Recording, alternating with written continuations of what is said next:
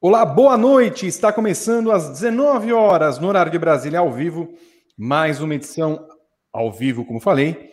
Não sei se ficou claro, mas ao vivo do Paddock GP, a sua mesa redonda todas as segundas-feiras, que compartilha com você tudo o que acontece do melhor do automobilismo, às vezes não do melhor. Aconteceu muita coisa ruim no esporte a motor, concentrando no caso, na morte de Jason do Pasquier, 19 anos, piloto da Moto 3, mas houve a tragédia e houve a glória no domingo com a vitória de Hélio Castro Neves, a quarta nas quintas milhas de Indianápolis, que também vamos falar aqui nesse programa, junto com Evelyn Guimarães, que está com um pouco de frio pelo noto, e com Gabriel Curti, que eu não sei se está com tanto frio assim em sua maison lá em Michigan, Brooklyn, Estados Unidos. Estarão aqui para falar sobre tudo e mais um pouco nesse programa que conta com a sua presença também, como sempre, claro, pelo chat, no YouTube, pelas redes sociais, hashtag PaddockGP, você faz o programa conosco. É sempre bom ter a sua companhia. Se você não se inscreveu nesse canal, faça agora, ative as notificações é, e se puder, mande o seu super chat, dê o seu like, que é sempre muito importante para nós. E claro, na retaguarda, Rodrigo Berton, daqui a pouco participando do nosso programa. Bom, meninos, vocês falaram bastante pelo que notei nos últimos tempos, né? principalmente nesse domingo, com a ampla cobertura é, da vitória de Hélio Castro Neves, a quarta em Indianápolis. Talvez não esperássemos, esperávamos uma Ganassi, talvez não esperássemos aquela Ganassi que brigou com o Castro Neves, e no final das contas, nós tivemos o briefing pré e pós-corrida à noite de domingo, fechando a grande cobertura que o Grande Prêmio fez das 500 milhas de Indianápolis. Nós vamos falar, claro, de Fórmula 1, da guerra que se estabelece entre Mercedes barra Hamilton, Red Bull barra Verstappen, às vésperas do GP do Azerbaijão. Mas, claro, falaremos também dessa vitória e do pós é, corrida nessas 500 milhas. Vamos falar um pouquinho das coisas que os meninos falaram ontem, Gabriel e Evelyn, com o Gabriel Carvalho, sobre a importância do campeonato ou da Indy 500, o que significa a terceira vitória e a quarta vitória, que talvez sejam as mais importantes na vida do Hélio, mas muito mais, porque temos, claro, muita informação. Inclusive, faríamos uma entrevista com o Hélio, participaríamos de uma coletiva com o Hélio hoje ele acabou cancelando porque a vida de um vencedor de 500 milhas e porque ele está velho, 46 anos, talvez não aguente assim o tranco. Evelyn Guimarães, que lembra bem o que foi 2009, naquela vitória. Gabriel Curti, era um, era um rebento ainda, não talvez lembre, mas eu quero que vocês deem o boa noite aqui do nosso Paddock GP, começando com Evelyn Guimarães. Uh, Evelyn, nós vimos, no, a nossa função não é torcer, né? Mas diante disso, nós não, também não somos robôs. Né? A gente sente alguma coisa quando vê uma corrida de carros, que é o que amamos fazer e, do, e da qual sobrevivemos e nos inspiramos todos os dias. Eu queria que você desse o seu boa noite, lembrando das últimas grandes coberturas em que você é, deixou um pouco o lado jornalista para ser a torcedora, ou seja, torcedor ou não, mas o, o, o momento em que a Evelyn Guimarães se emociona com o esporte que ela lida todo dia. Boa noite. Boa noite, Vitor Martins. Boa noite, Gabriel Curti, Rodrigo Berton e a todos que já estão aí no nosso Paddock GP. Uh, ah, olha, tem algumas, né? Nesses anos todos de Grande Prêmio, algumas. É, essa do Hélio de 2009 foi, é, foi marcante porque e também escorreu lágrimas, um cisquinho que cai no olho, assim, porque a gente, é, e você vai lembrar bem, que a gente fazia uma cobertura diária do que acontecia com o Hélio lá é, em Miami, né? Todo dia olhando Miami Herald e todos os, os jornais é, da Flórida que estavam na cobertura ampla do, do processo que ele sofria so, com relação a, ao imposto de renda e a evasão de divisas e tudo mais nos Estados Unidos. Então, todo dia, principalmente ali é, em março, né, ficou muito marcante, assim, muito intensa essa cobertura até o dia do veredito. Então, assim, a gente trabalhou muito, tentava contato, mandava e-mail para o tribunal, para os procuradores, o promotor, para todo mundo lá, para entender o que estava acontecendo, para trazer a informação. E a gente acompanhou praticamente é, todo esse caminho ali naquele ano. E depois ele é, é absolvido, né? Ele tem a, a, a liberdade dele né? Ele consegue provar é, daquilo que ele era acusado, se coloca como inocente e tudo mais. E aí vai, ele praticamente na semana seguinte ele já está dentro do carro para voltar a correr. O Roger Penske, durante todo esse processo, é, foi muito acolhedor, né? Apoiou muito e tinha lá o carro esperando por ele e ele vai para as 500 milhas e vence as 500 milhas. Então assim, é, foi muito emocionante. Foi, é, foi nesse dia foi o coração foi é, falou mais alto assim e é, foi, foi, foi demais. Assim, eu lembro muito bem dessa, dessa fase é, que a gente que a gente viveu aqui. Depois, eu acho que eu posso dizer que a vitória do Tony Canaan também em 2013 foi muito emblemática também, principalmente porque a gente já conversava também, já tinha feito entrevistas com ele, é, né, teve a cobertura aqui em São, é, aí em São Paulo da, da, da corrida no IMB, então assim, é, que, né, e todas as coisas que ele estava, todas aquelas transformações que ele está passando ao longo da carreira dele, é, foi foi bem legal também naquele dia que ele venceu a narração da TV, sabe? Então, assim, foi. Tava todo mundo de. Né, a gente tava de pé, aplaudindo, chorando, um monte de coisas. E eu acho também que uma outra, é, um outro momento mas isso foi bem no começo mesmo, foi do, do Felipe Massa, né? Interlagos também, foi uma doideira. É, para você, isso foi em 2008, né? Tá começando no Grande Prêmio, poucos meses de Grande Prêmio. O, o Vi estava lá na, na Interlagos, é, eu estava na retaguarda. É, fazendo notinhas enlouquecidamente, né? Toda hora. E, e, e aí veio aquela corrida maluca, né? Em que o Felipe vence a corrida, o Hamilton ultrapassa o Glock lá e assim, eu lembro bem o, o abre daquele texto, né? Tipo, o quê? Como? Como é que é? Uhum. Começar. então, isso foi, isso foi em 2008. E assim, a gente é, não, não deu para segurar naquele momento.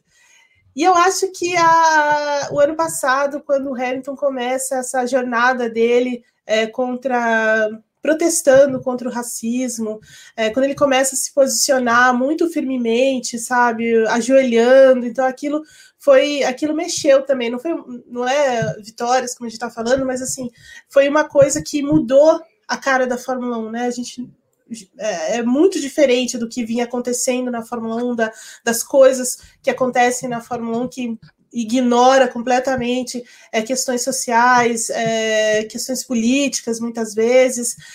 Um, e naquele momento ele quebra. Né, isso no momento em que ele ajoelha ali no GP da, da Áustria, é, ele quebra isso. Né? Então, assim, isso muda para sempre é, a história da Fórmula 1, a história dele também. Então, isso também me emocionou muito. Depois, a, né, os recordes que ele vem batendo do Schumacher, vitórias, igualar o, número de títulos, isso também emociona bastante pela, é, pela história dele, por ser primeiro é, piloto negro da Fórmula 1, e, enfim, é, isso é muito emocionante também. Foi, foram momentos em que é, o lado jornalista adormeceu para a espectadora apreciar aquele momento de verdade. Falei demais. Vamos encerrar o programa. O Gabriel Curti, boa noite. Como vai? Eu queria que você também desse, você que é um pouquinho mais jovem que nós, um pouquinho. Queria que você falasse, você que também se emociona com outros esportes por acompanhar todos eles de uma forma impecável, mas nesses anos de cobertura aqui no Grande Prêmio, ou até fora do Grande Prêmio, antes do, da sua chegada aqui, eu queria que você lembrasse esses momentos que permitiram você a vibrar com o esporte. Boa noite, Vitor. Boa noite, Eve. Boa noite, Berton. Todo mundo que está acompanhando mais uma edição do Paddock GP. É, antes de tudo, eu queria dizer que eu discordo de Vitor Fázio, tá? Qualquer coisa que ele tenha dito ali, ele perguntou concorda ou discorda de é. mim, eu discordo. Vou discordar sempre dele. É, em segundo lugar, que é, que eu, eu, fiquei emocionado já com a Eve falando aqui, sabe? Eu, eu sou um cara que me emociono fácil com as coisas, mas, por, mas assim, no, no trabalho, desde que eu entrei no Grande Prêmio, é, eu sempre me eu sempre separei muito bem as coisas assim do que era o trabalho e do que eram as emoções. Então, por exemplo, quando a gente teve de lidar com mortes, é, sempre foi uma coisa que uhum. é, dá aquele golpe e aí você se recompõe e vai trabalhar. É, eu lembro da morte do Bianchi, eu lembro da morte do Justin Wilson, que para mim foi mais difícil que a do Bianchi, porque era um cara que eu era muito fã quando eu era mais novo, mas quando eu era pequeno, né? É, mas assim, foram momentos complicados. Agora, de se emocionar, de ficar feliz, é, foram vários, mas nenhum que eu cheguei a chorar, assim. Porque eu sempre fiquei muito focado em fazer meu trabalho. Eu estava ou fazendo, ou escrevendo relato, ou fazendo alguma coisa do tipo. É, dos recentes que eu mais fiquei feliz, com certeza, foram a vitória do Montoya em Indianápolis, a segunda. Fiquei muito feliz quando ele ganhou de novo lá. É, isso dos, dos, que eu já estava trabalhando aqui no Grande Prêmio, né? É, com certeza o pódio do Gasly em Interlagos, daquele jeito que foi segurando o Hamilton, foi uma coisa muito emblemática. E a vitória do Gasly na Itália, óbvio, fiquei muito feliz porque é um piloto que eu defendo desde que ele estava na categoria de base. É, tudo que o Hamilton vem fazendo realmente é uma coisa que emociona de verdade.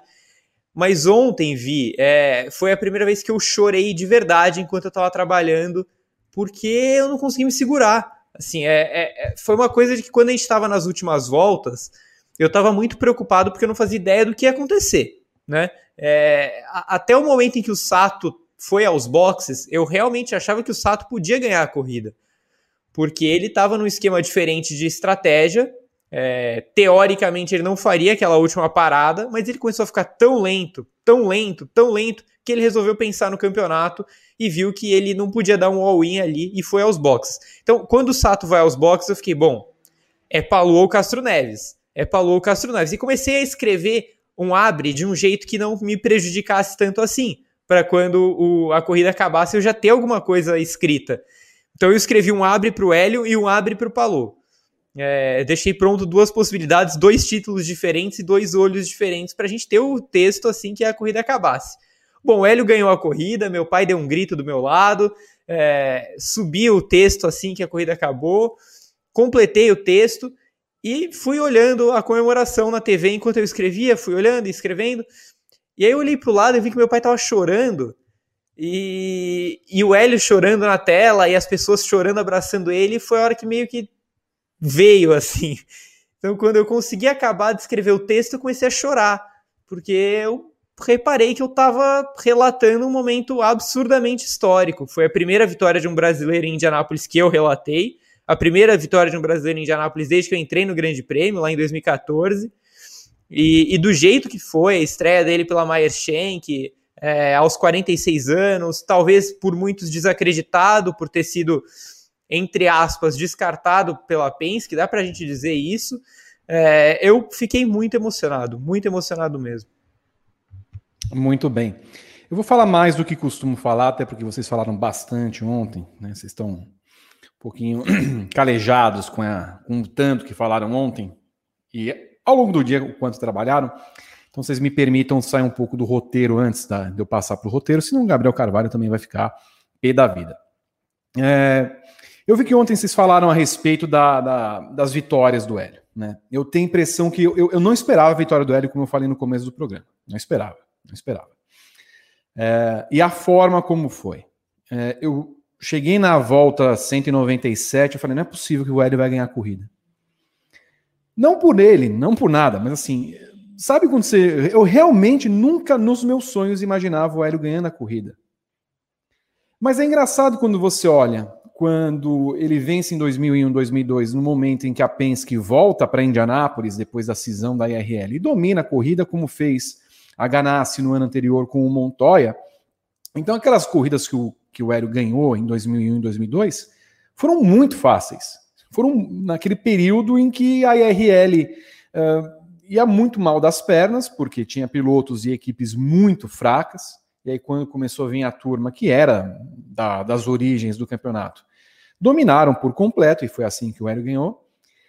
Mas eu, eu achei engraçado porque, assim, ontem é, a, a, nossa memória acaba sendo muito mais seletiva porque é, a gente vem do ontem, né? A gente vem do agora, da forma como foi.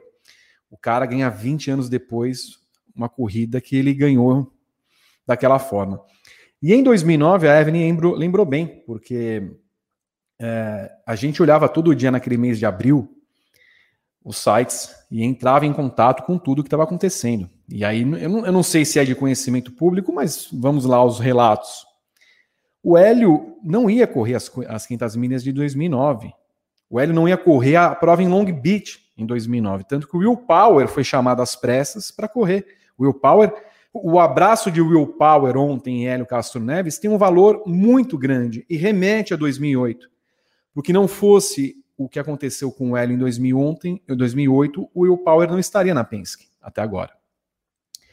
Porque as provas que tinham contra Hélio Castro Neves em 2001, 2008 eram muito concretas, eram muito firmes pró é, prisão, né? E a gente já tinha basicamente tudo preparado para noticiar a prisão de Hélio Castro Neves da família Castro Neves, porque as provas que lhe foram apontadas por uma pessoa que vocês conhecem muito bem, que abriu as portas do automobilismo mundial, tanto na Fórmula 1 quanto na Indy, eram consistentes naquela denúncia, né? E muito da, da liberdade do Hélio em 2008 se deveu ao depoimento que o nosso Américo Teixeira Júnior deu lá na, na, na, justiça nos Estados Unidos, na Flórida, né? Então, quando o Hélio é solto, ele viaja rapidamente a Long Beach, lembra, Evelyn? Ele foi correr ainda aquela prova em Long Beach.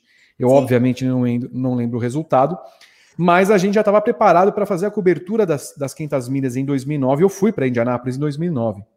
Então, a vitória em, em 2009 é um alívio. É um alívio de quem estava. Não era para estar tá ali. Não era para ter é. vencido 2009. Né? Era, era um era um negócio assim, meu Deus do céu, como é que cai? É, é, é uma espécie de, de redenção na carreira, na vida. Ele já tinha perdido o Sampit, né? É que você falou já. de Long Beach, ele já tinha perdido o Sampit. Já, ele não correu a primeira, ele já tinha, porque estava naquela lá, não podia fazer nada, ele não podia sair de Miami, da Flórida, né? Então aconteceu tudo isso. Então quando ele vence 2009, aquilo cai de uma forma que assim, ele chorava com uma criança, porque são coisas como a gente 2000, olha para 2011. A gente entende depois de 2011 por que, que o Rio de Branco tinha que bater naquela última curva. Porque o Eldon tinha que ganhar. Era óbvio isso. E aí, seis meses depois, o Eldon morre naquele acidente na última corrida em Las Vegas. Então, é, em 2009, vem a redenção. Né? E ele passa 12 anos, vai, 11 anos, 2000, 11 anos. 2010 a dois, 11 anos. 2010 a 2020, tentando simplesmente ganhar a corrida para se igualar ao Mears, ao Foyt e ao Anser, né? Pela melhor equipe que tinha como e quando ele é defenestrado da Penske, ele cai na, na Meyer Shank, que pô, ele não conhece a equipe, chama todo mundo de Zé, não sei o que lá mais tal. E aí ganha a corrida, né? Então ontem, é, é, se era em 2009 a, a redenção da vida dele, ontem foi a glória. Porque eu tenho quase certeza que ele não esperava que fosse ter um carro que proporcionasse isso, ainda mais olhando para a Ganassi, do jeito que a Ganassi estava. Né? E aí você olhava para a Carpenter, que andou muito bem, aí de repente a Penske começa a andar bem na corrida e vai se recompondo, e a Andretti que anda para trás. Mas assim, ninguém esperava que o Hélio fosse ter aquele desempenho de ontem. Então, assim, é, olhando pelo prisma, é aquela nós vamos falar, inclusive, desse assunto daqui a pouco do Hamilton, de tudo que está acontecendo no Brasil e no mundo, que é uma loucura só. Mas é, é aquela coisa, acima do, do, do esportista Hélio Castro Neves, do piloto, acima da jornalista Evelyn Guimarães, do jornalista Gabriel Curti, do Vitor Martins, você tem o cidadão, você tem o humano. Aquela 2009 foi humana, era, é, representava mais pela vida dele. A de ontem foi uma conquista histórica que coloca ele como um dos maiores pilotos da história. Né? Então são pontos diferentes. Então é, é, é, é interessante ver como 12 anos separam dois momentos muito importantes para um piloto que se livrou de ser preso e que ontem se transformou no maior piloto que num dos quatro maiores pilotos que Indianápolis já viu. Então é, é eu, eu tenho impressão que a vitória mais importante do Hélio foi 2009 por tudo daquele momento. A de ontem é o que vai eternizar o cara como o maior de todos os tempos, até que você vai olhar daqui 20 anos, se o Hélio estiver vi, vivendo com 66, ele vai falar assim, pô, há 20 anos eu era piloto e fiz isso daqui com 46 anos. Que é uma coisa que você olha para os caras, o Louis Mayer em 1930, e Trololó, tudo mais, que eram pilotos muito mais, mais velhos. Mas enfim, era só para dar esse depoimento que vocês falaram ontem e para dar a dimensão de como foi 2009, 2021, mas principalmente de como a gente consegue entender as corridas talvez muito tempo depois do que elas acontecem. Eu queria ter falado, por exemplo, eu estava em 2011 em Indianápolis, eu vi o, o que aconteceu naquela aquela hecatombe do Eldon ganhar. Entendeu? Mas meu, como esse cara ganha? O que, que vai ser da carreira do Hildebrand? Que é, era o piloto bam bam bam, a, a guarda nacional, tudo mais. Por um momento ontem, quando o Hildebrand estava em segundo, eu falei, não é possível que ele está em segundo, ele, ele vai ganhar essa corrida. Eu cheguei a pensar. Eu pensei, bom, eu pensei que o Dixon ia ganhar quando ele aparecer em primeiro de novo e pensei que o Hildebrand ia ganhar quando ele aparecer em segundo. Eu falei, não, tem alguma coisa que tá, tá escrito aqui. E no final foi, foi a vitória do Hélio. Então vocês me desculpem esse relato muito grande, mas assim, eu queria só posicionar vocês que ah, são momentos diferentes, porque a vida estava em jogo em 2009, a liberdade, né, o poder de ir e vir e em 2000, porque a gente não sabia depois quanto tempo ele ia ficar preso, as, como eu falei para vocês, as provas eram realmente pesadas e muito consistentes, e evasão de divisas, é, sonegação de imposto, é uma coisa muito, muito séria nos Estados Unidos, então não era uma coisa fácil de lidar naquele momento, porque ele não tinha é, tanto emocional assim para lidar com uma corrida. Eu não teria, imagina, ele, ele, ele é solto e depois foi correr viajou para correr, para pegar o treino livre, sabe? É, é, meio insano também como é a cabeça de um piloto, mas enfim. E ele tinha. Não, Desculpa, foi, não, só queria, só queria acrescentar que naquela época, né, Vi, também ele tinha, ele era muito, muito, ele estava muito famoso nos Estados Unidos, muito mais, é, não, não, não pelas corridas, claro, ele, ele tinha uma grande popularidade, mas nos Estados Unidos, porque ele participava, ele ganhou, né? A dança dos famosos nos é, Estados Unidos. Ele é, foi uma coisa que, é, que, que mexeu com o país, né? Assim, foi meio que um Big Brother na época lá, e todo mundo, todo mundo falava sobre isso, e ele estava assim no auge daquela, né? Era o Gil do Vigor do, do negócio Sim. na época, Juliette, não sei. É, e, e aí acontece essa, essa questão toda envolvendo a justiça, e muita gente assim se revoltou contra a justiça, né? Porque ele, ele, nossa, ele era super muito popular mesmo naquela época. Pois é, era isso mesmo. Só para dar esse depoimento, mas daqui a pouco, inclusive, o nosso Rodrigo Berton vai colocar aqui na tela. A gente falou isso abrindo o programa. Eu queria saber de vocês, também, Evelyn Guimarães e, Gabriel Curti. A gente pegou quatro momentos de quatro pilotos brasileiros nos últimos 21 anos e queria que vocês colocassem. E já temos a na tela. Olha que um, nem parece Rodrigo Berton. Tá aqui, ó. Qual vitória de piloto brasileiro mais emocionou? Barrichello na Alemanha 2000, Massa no Brasil 2008, Canaã na Indy 500 de 2013 ou a vitória nesse domingo de Hélio Castro Neves em 2021? Eu queria passar para vocês, começando com o Gabriel. Cara, muito difícil. Eu, eu, eu, lembro cristalinamente dos quatro momentos. É, a, a, vitória do Barrichello eu era pequeno, mas eu posso dizer que foi, no, foi talvez o dia que mais tenha firmado o meu amor por automobilismo como criança. Assim, você ainda está descobrindo as coisas que você gosta. Né? Naquela época eu, eu lembro que eu já era muito apaixonado por futebol. Eu, já, eu era aquelas crianças que sabiam o escudo de todos os times, sabia cantar os hinos e estava descobrindo os outros esportes, né? Então 2000 eu lembro que foi um ano que meu pai me introduziu a muitos outros esportes por causa das Olimpíadas em Sydney e, e a Fórmula 1 eu comecei a acompanhar com afinco em 2000 e aquela corrida do Barrichello eu lembro que foi uma coisa que a gente ficou completamente maluco em casa. É, então foi um momento absurdo mesmo. Mas eu, eu, vou ficar com a vitória do Hélio de ontem. É, por, pelo motivo de ser o, o, evento que eu estava trabalhando. Os outros três eu era um espectador e, e, todos foram muito emocionantes. A vitória do Tony eu fiquei feliz pra caramba, porque é, eu lembro, naquela época eu era só um leitor do Grande Prêmio, não, é, não estava aqui ainda. É, mas eu lembro de todo o drama que foi pro Tony é, conseguir um contrato com a KV para disputar a Indy 500, né? O Tony ele estava a ponto de ser chutado do grid, né? Não só de ter uma equipe decente, ele quase não esteve no grid da Indy.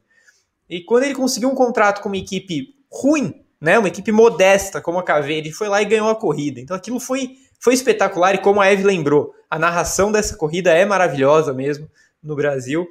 É, eu vou ficar com o Hélio justamente por esse motivo. Eu vou puxar para um lado mais egoísta, porque é o lado que eu estava trabalhando e, e eu vou ficar com essa. Muito bem, então o Gá escolheu a vitória de ontem do Hélio Castro Neves. E você, Evelyn? Ai, que difícil. É muito difícil escolher. eu tô pensando até agora. Eu não, eu não sei, na verdade, assim. Só, só um parênteses é. até, Evelyn, porque o, o, Gabriel citou um negócio que é, vai muito na linha do que eu falei da vitória do Hélio em 2009. Você tem uma, uma, uma relação mais humana, né? Você olha Sim. com a vitória do Barrichello em 2000, que você passa acompanhando a Fórmula 1, e aí até a narração do Galvão, há sete anos não ouvimos Isso. a música da vitória. Então, você tem tudo aquilo e estava todo mundo esperando a vitória do Barrichello.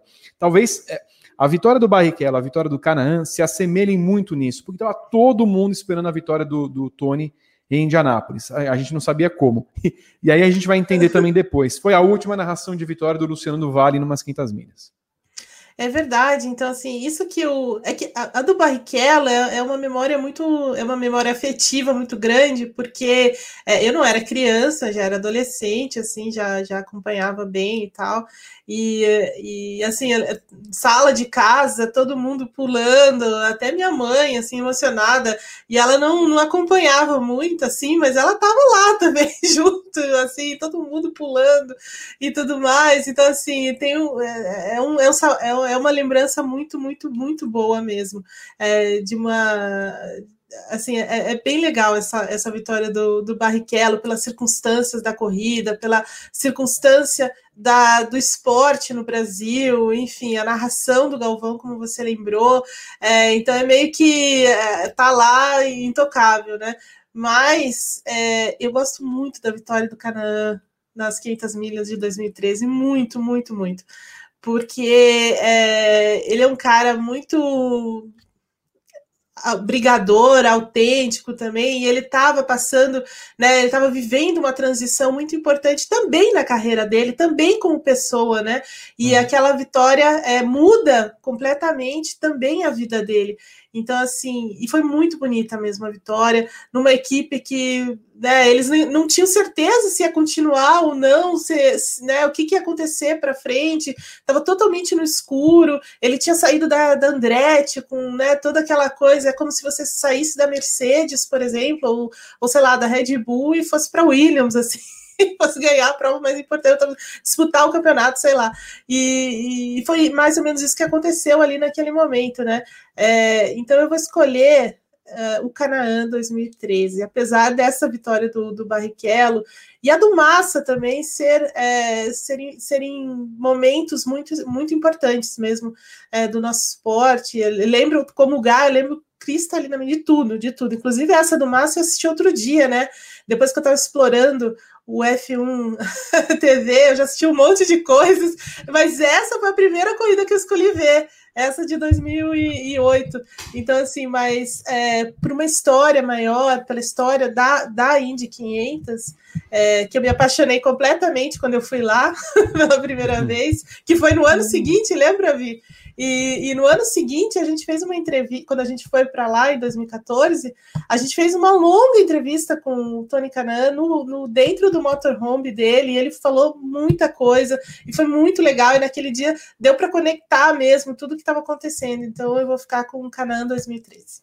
Ouvi, ouvi, sabe aquele, a, aquela corrente que é bem comum na internet, que o pessoal pergunta, ah, de qual série ou filme você é capaz de citar diálogos? É, eu certamente responderia GP do Brasil de 2008. De tantas vezes que eu já vi essa corrida, eu sou capaz de citar quase todas as frases que o Galvão fala na corrida e a transmissão internacional também. Assim, são, é. é, é uma corrida muito emblemática. Muita, demais. Essa corrida é, é, sabe, aquela coisa da chuva antes, é, do, do, o autódromo estava lotado, lotado, uma coisa incrível, assim, é, o ambiente e, e tudo mais. É, e era para eu estar naquela corrida, né, lá na arquibancada. Mas como eu consegui um emprego antes, não foi possível. E na época é, é, havia uma grande dificuldade para fazer o credenciamento, sim. né, Evelyn? Sim, sim. É, é, só, só você e o Flávio estavam na pista, né, naquele dia. Eu lembro de ter olhado para o Flávio, o Flávio estava do meu lado aqui. e aí foi, tava escurecendo em Interlagos, tudo mais e tal. Era assim, era. No, o Hamilton ia ganhar o campeonato, né?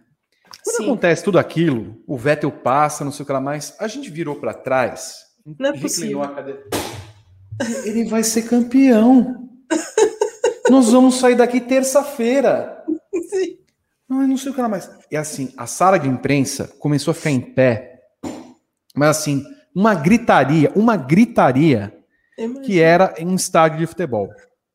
Jornalistas brasileiros gritando, ele vai ser campeão! E gritando e descendo. Eu falei, meu Deus do céu. Que loucura. E aí eu tava parado assim, eu falei, velho, o que, que vai acontecer com a gente aqui? Vamos morrer né? aqui. Então, assim, como, como desse. Ó, é, eu não espero mais nada do automobilismo além de 2008 e 2011. Eu não espero. Que assim, né? Quer dizer, acaba vindo, obviamente. Mas eu nunca espero, eu não espero uma decisão de Fórmula 1 igual a de 2008. Eu não espero. Não, não, não tem condição de ser igual aquilo. Não tem condição. Aquilo é uma coisa que nós vamos ficar guardada para a memória. Então, assim, a, a vitória em si não, não foi emocionante. Foi a final, foi a final de campeonato. É. Aquilo é um final de mata-mata, assim, que é o, o, gol sai aos 49 do segundo tempo. Não vai ter, eu duvido que Hamilton e Verstappen façam alguma coisa parecida esse ano, ou qualquer outro piloto, naquela final.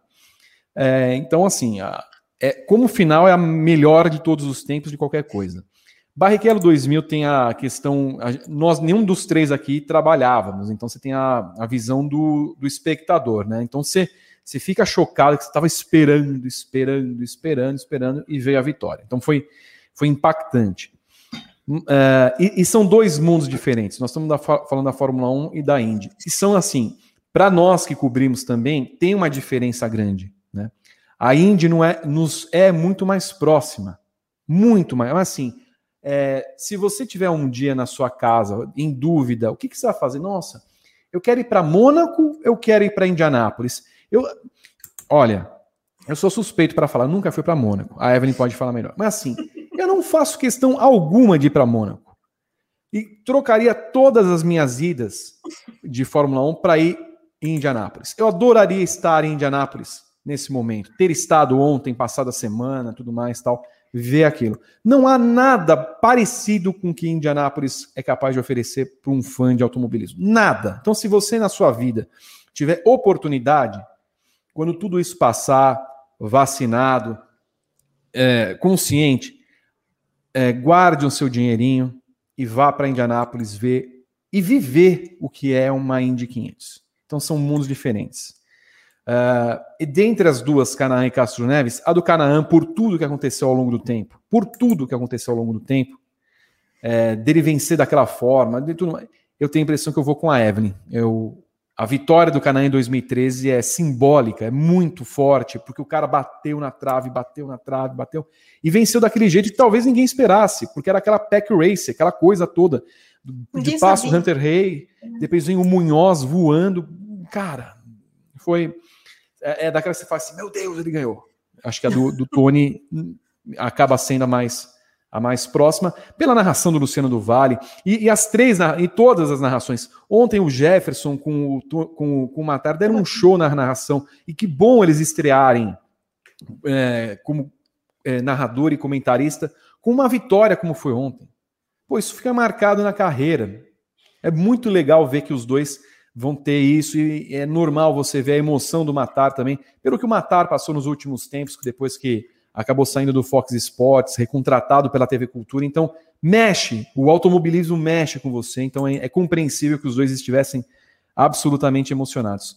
Mas que bom que todo mundo pôde acompanhar essas quatro corridas e a gente tem isso na memória para um esporte que nós temos que manter um distanciamento natural pela, pela profissão, mas que a gente acaba, não é nenhum robô produzindo notícia, e a gente acaba se envolvendo bastante. Vote na nossa enquete, então, lá no nosso twitter.com barra grande prêmio. Nós temos uma atualização, essa é a última atualização, Rodrigo Bertão. Se tivermos, só para ver como vai. Aliás, a enquete da semana passada, ela Ah, houve alguma Deus. mudança, o, o Berton? Ele ainda tá pensando nisso. Não, houve, não. Foi encerrada. As enquetes são encerradas 24 horas depois da Não é criação. possível. Eu, eu reabri, eu reabri, eu fiz um, eu fiz um adendo. Não a foi. atualização, a atualização da enquete aqui é em tempo real. Enquanto ela estiver aqui na tela, ela vai atualizando e você pode ver que as barrinhas vão mudando. Vai aceitando, Pi. Olha só quem, quem está presente entre nós. Olha! Esse homem Mecão, nem, responde mais mensagens, é muito ocupado, é difícil trabalhar. Tá, mas agora ele não vai responder mesmo, mesmo, Ah, mesmo, tá né? difícil agora. Um beijo para Américo Teixeira Júnior. Escuta, Américo, é uma cobrança ao vivo. Se este homem não aparecer ao vivo em nossos programas amanhã, a gente não conversa mais com você. É assim que Não funciona fale o assim. negócio. Boa noite, Rodrigo Berton. Boa noite, Vitor. Boa noite, Evelyn. Gabriel, mais uma vez. Já tive com o Gabriel hoje à tarde lá na Twitch, no Paddock Plus. Um belo programa. Para quem não assistiu, eu vou deixar o link aqui na descrição. É, Tem muito superchat já, Vitor. E o pessoal tá perguntando se tem meta de likes hoje. 500 likes em homenagem, Olha, 500 likes. em, em homenagem a Hélio Castro Neves, vezes 4. Então, 2 mil likes Aí, é a Vitor, aí meta. é sacanagem. Aí, Tá aí, eu acho, aí eu acho que você pegou um pouco pesado com o pessoal. Posso só voltar rapidinho nessa, nessa, nessa enquete? Aliás, é claro. o voto aqui da, da tela é o meu, porque eu puxo pelo meu, tweet, meu Twitter. Eu votei no Canaã também, e muito pela linha que o Gá falou. Eu trabalhei naquela, naquela São Paulo Indy 300 de 2013, que o Tony teve a pane seca, quase ganhou aqui, ganharia em casa, tava já com, com a KV, e, e aí ele foi e ganhou em Indianápolis, foi a, antes de, da corrida de ontem, foi a última corrida que eu realmente assisti o final em pé, vibrando e tal, e aí chegou ontem e o Hélio também me, me emocionou. mano. Eu faço as minhas as palavras do Victor. Se você puder ir para Indianápolis, vá. Nossa. Só vá. Não, per, não perca o seu tempo. Assim, Sim. ah, ah, eu quero ver o GP da Espanha em Barcelona. Por favor, né? ah, eu quero ir para, para, sei lá, Mônaco, porque eu quero ficar no iate. Não, por favor. Né? É, que mais? Deve que ser legal também, deve ser incrível, Victor. Deve- Tudo é deve ser incrível. Mas nada deve se comparar. Nada. Nós quatro aqui fomos para Indianápolis. Assim, eu, eu não sei se eu. Eu não, eu não queria ter. Assim, ontem, eu lá eu falei assim. Por que, que eu não tô lá? É, é assim, é, é basicamente isso. É basicamente E- isso. Porque aí é um a gente chega. A gente chega no É final da a noite. Né? né, Vitor? Sim, a, a- a gente chega no final do dia cansado, extenuado, esgotado. A gente sai do autódromo, fica olhando para a torrezinha, falando assim: e amanhã, o que, que a gente vai fazer aqui? Né? Pô, aí quer voltar. Assim, É verdade. não, não tenham a menor preocupação na vida de vocês. É, ah, claro, a situação não é boa para todo mundo, nem todo mundo dispõe, porque o dólar tá caro tudo mais tal. Eu imagino que a viagem para Indianápolis deve estar uns 2 mil dólares hoje a viagem. Não tenho a menor ideia quanto está. Não fomos mais atrás disso. Se preparem em 2022, se possível. Vão. Cheguem muito- seis da manhã no autódromo. Às nove, bebam que nem um condenado. Fiquem bêbados. Fiquem lá no infield, ah, o Homer. Comprem as miniaturas. Vão na loja. Vocês vão, vocês vão, Gastem. vão na curva 4 se vocês quiserem ver peitos, drogas e afins. Vocês vão, vocês vão Só adorar. não pode Assim, fotografar. Só não pode fotografar. É, não Tem um aviso lá. fotografar. Não pode fotografar o infield da curva 4. E, e se puderem, cheguem na quinta-feira para vocês acompanharem o Carb Day. Na sexta. É verdade. É, o Carb Day, a sexta-feira da Indy lá, é incrível. A competição de pitstops, o último treino, a festa, a galera lota o, o- o autódromo já na sexta-feira, todo mundo bebendo o dia inteiro.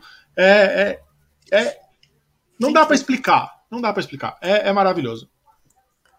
E claro, nós temos depois. Aliás, se, aliás, é o seguinte: a meta é 500. A meta é 500. Lá vem. Mas se batermos mil, nós quatro cantaremos Back Ah, Home Again in Indiana Vamos. para a alegria de toda a nossa audiência.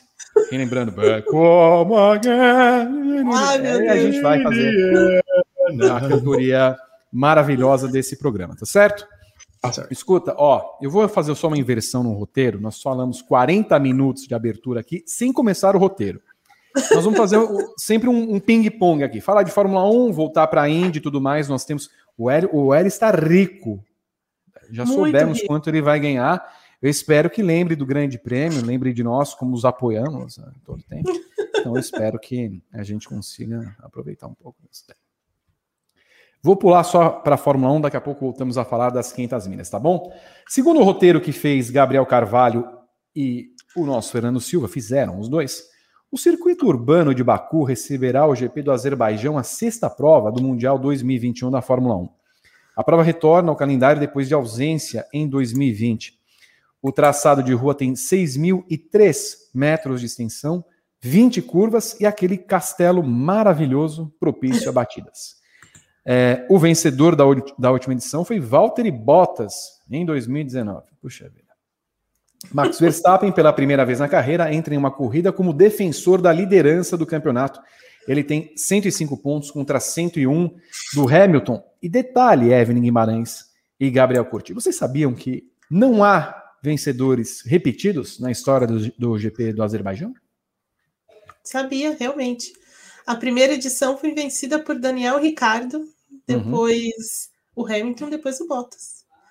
Naquela vitória do Bottas, era, aliás, naquela vitória do 2018, né, do Hamilton, era para ter sido Bottas, né? Lembra? Ele furou o pneu no final, Exato. chorou, né? Foi toda aquela coisa, aquela comoção e tudo mais. E no ano seguinte ele dominou a prova e ganhou. E teve a vitória do Nico Rô. Isso, quando era, ah, é quando era o GP da Europa. GP da Europa. É verdade. Isso. Eu tinha esquecido do GP da Europa. Escuta, se formos seguir a regra, Evelyn Guimarães, Diga. nós teremos um novo vencedor ao longo do final de, ah, nesse final de semana ou vai ser uma figurinha repetida, LH? Eu acho que teremos um vencedor diferente de novo.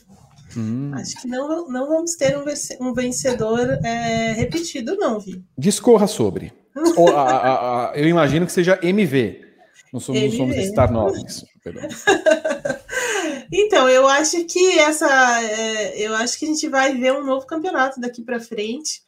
É, com, é, claro que assim a, a, Mercedes não perdeu o favoritismo, não está atrás da, da Red Bull, nem nada disso. O que aconteceu em, em, Mônaco foi, foram problemas pontuais que eles tiveram lá em função da pista, pneus, uma série de coisas.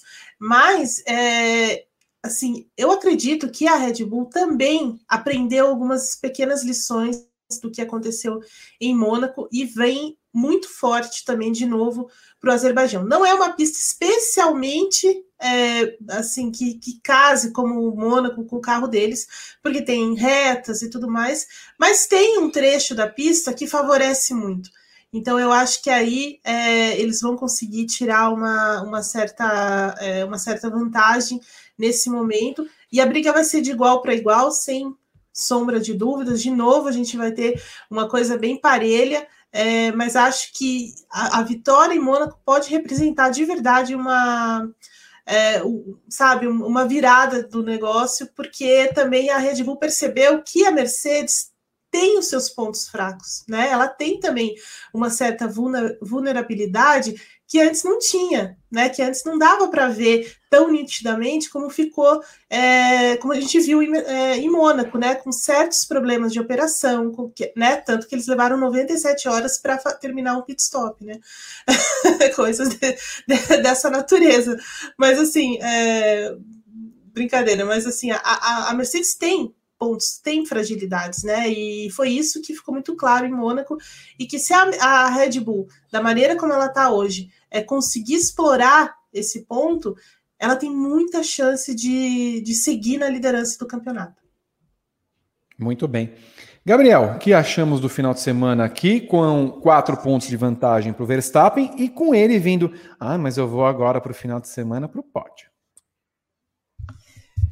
Olha, é, para começar aqui assim, a gente tem um histórico interessante de corridas em Baku, né? Foram duas corridas chatas, a vencida pelo Rosberg e a última vencida pelo Bottas, e duas corridas espetaculares, a vencida pelo Ricardo em 2017 e a vencida pelo Hamilton em 2018, que é discutivelmente a melhor corrida da Fórmula 1 nos últimos cinco anos. Aquela corrida foi um absurdo, assim. Teve um monte de batida, teve um monte de troca de liderança, vários pilotos pareciam que iam ganhar a corrida e acabavam batendo. Então, é, foi uma corrida muito divertida.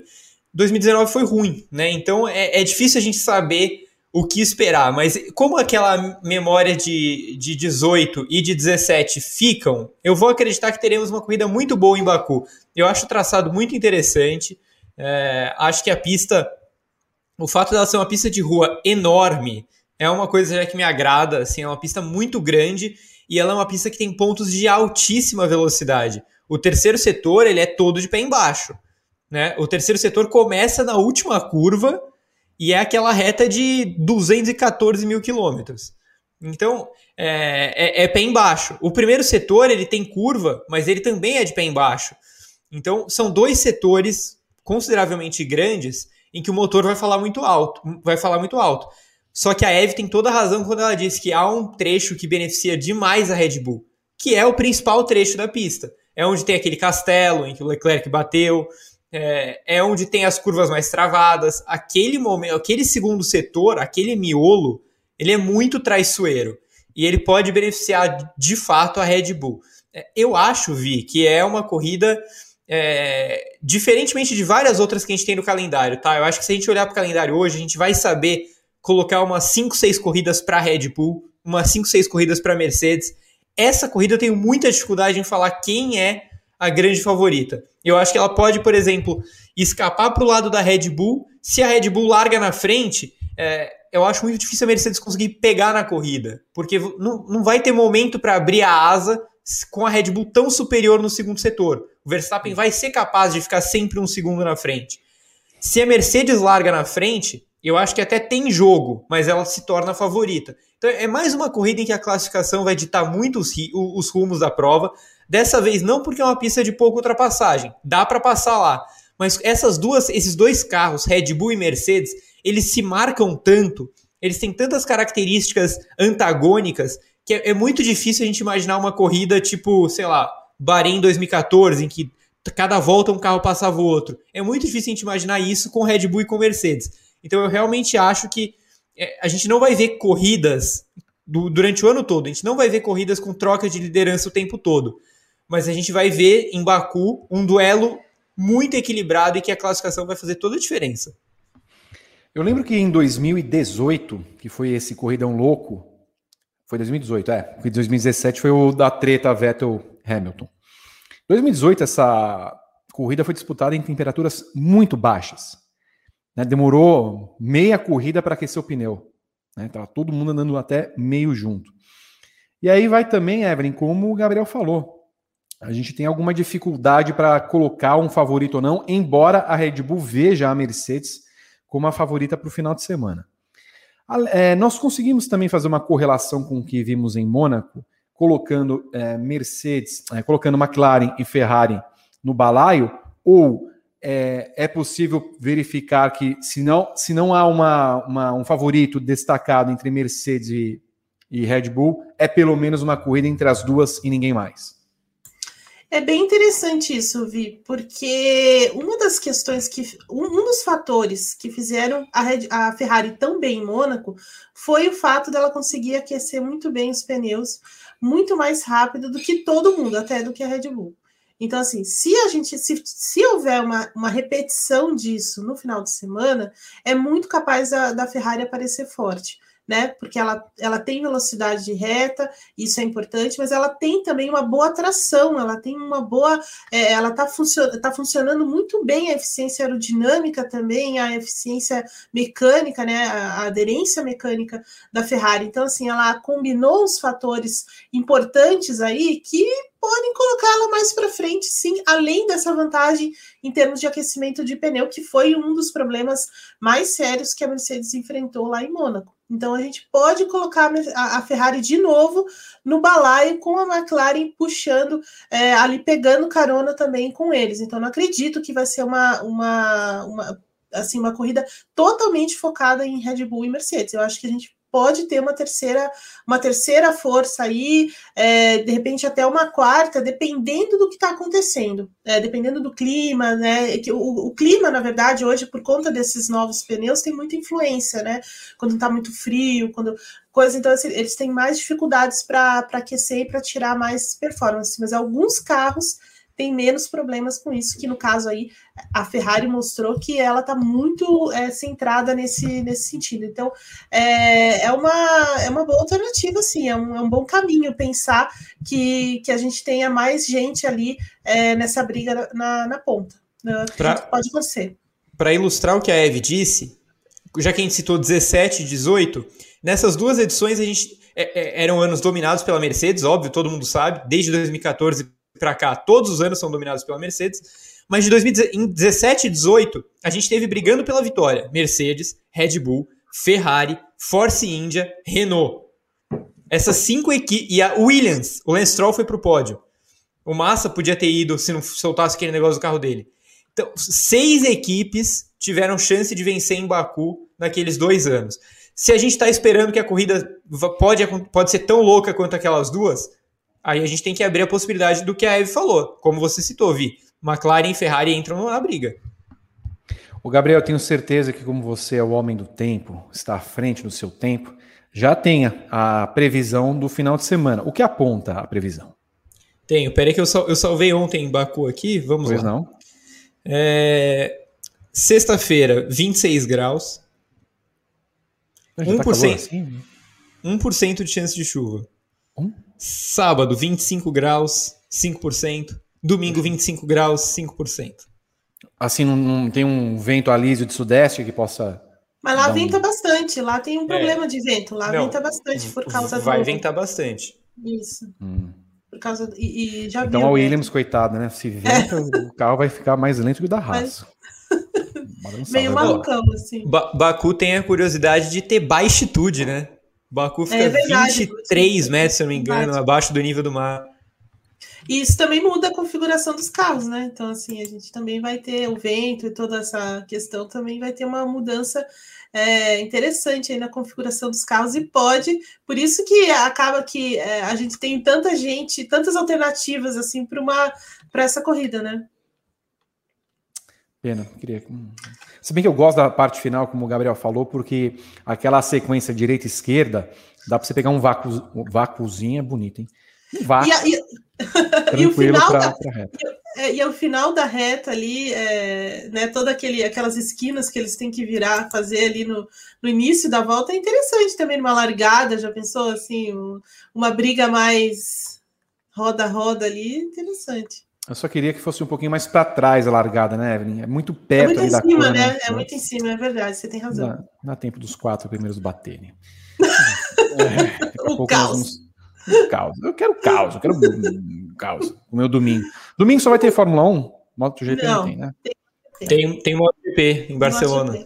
Barcelona. Já, ah, meu Deus. Porque no, o dia 20, o, o dia 20, o O dia tá 21. sonhando, tá sonhando. Olha, não, não sei o que vai ser de nós. Se, saire- se sairemos vivos dessa, dessa maravilha.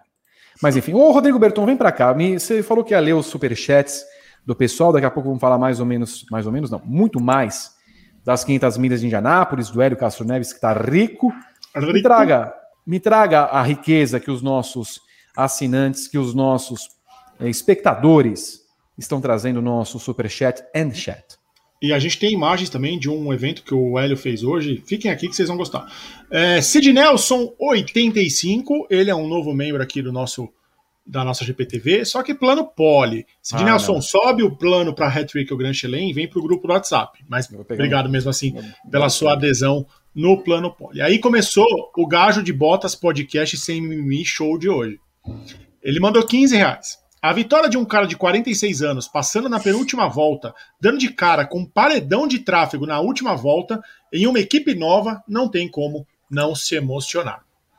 Aí ele mandou mais 5 reais. Bela face asseada, senhor Vitor Martins. Parabéns. Fabrício Macedo mandou 5 reais sem mensagem. Obrigado, Fabrício. Aí o gajo de botas, ele mandou 100 reais, Vitor. O quê? 100. 100. 100 reais. Apareceu na tela aqui. Valor significativo para ver se arranco lágrimas de Gabriel Curti. Gabriel Curti, chore. Chora, chora, chora.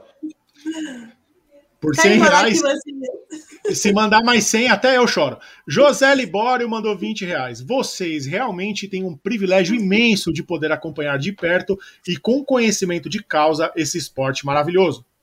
Parabéns e obrigado. Hélio me fez vibrar ontem, como não fazia há anos. Show! Aí Sid Nelson mandou 10 reais. Fico triste com a cobertura da vitória do Hélio e daí de 500 aqui no Brasil. Só vocês mesmo têm uma cobertura à altura do feito do Hélio e daí de 500 nesse ano. Pois é, a gente fez briefing pós-corrida ontem, uma edição maravilhosa que vai estar aqui nos cards. Então, terminou o programa, você assiste aqui ontem o nosso bate-papo pós-corrida. Rafael Rochel mandou 14 dólares canadenses, Vitor. 14.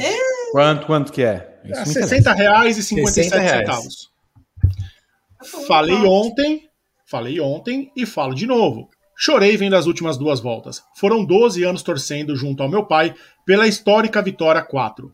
Não era vivo para ver Senna fazendo história, mas vi, mas vivi para ver Hélio. Muito legal. Rodrigão Meira mandou 5 reais. Gostei muito do contraste da idade na briga pela vitória. Castro Neves com 46 anos, Palu com 24, Howard 22 e ainda poderia citar o VK com 20. É uma garotada muito boa. O Gabriel já falou muito deles na, na no Dailymotion, no GPS 10 no Dailymotion. Sigam também a gente no Dailymotion, que tem lá bastante vídeo, né, Gá?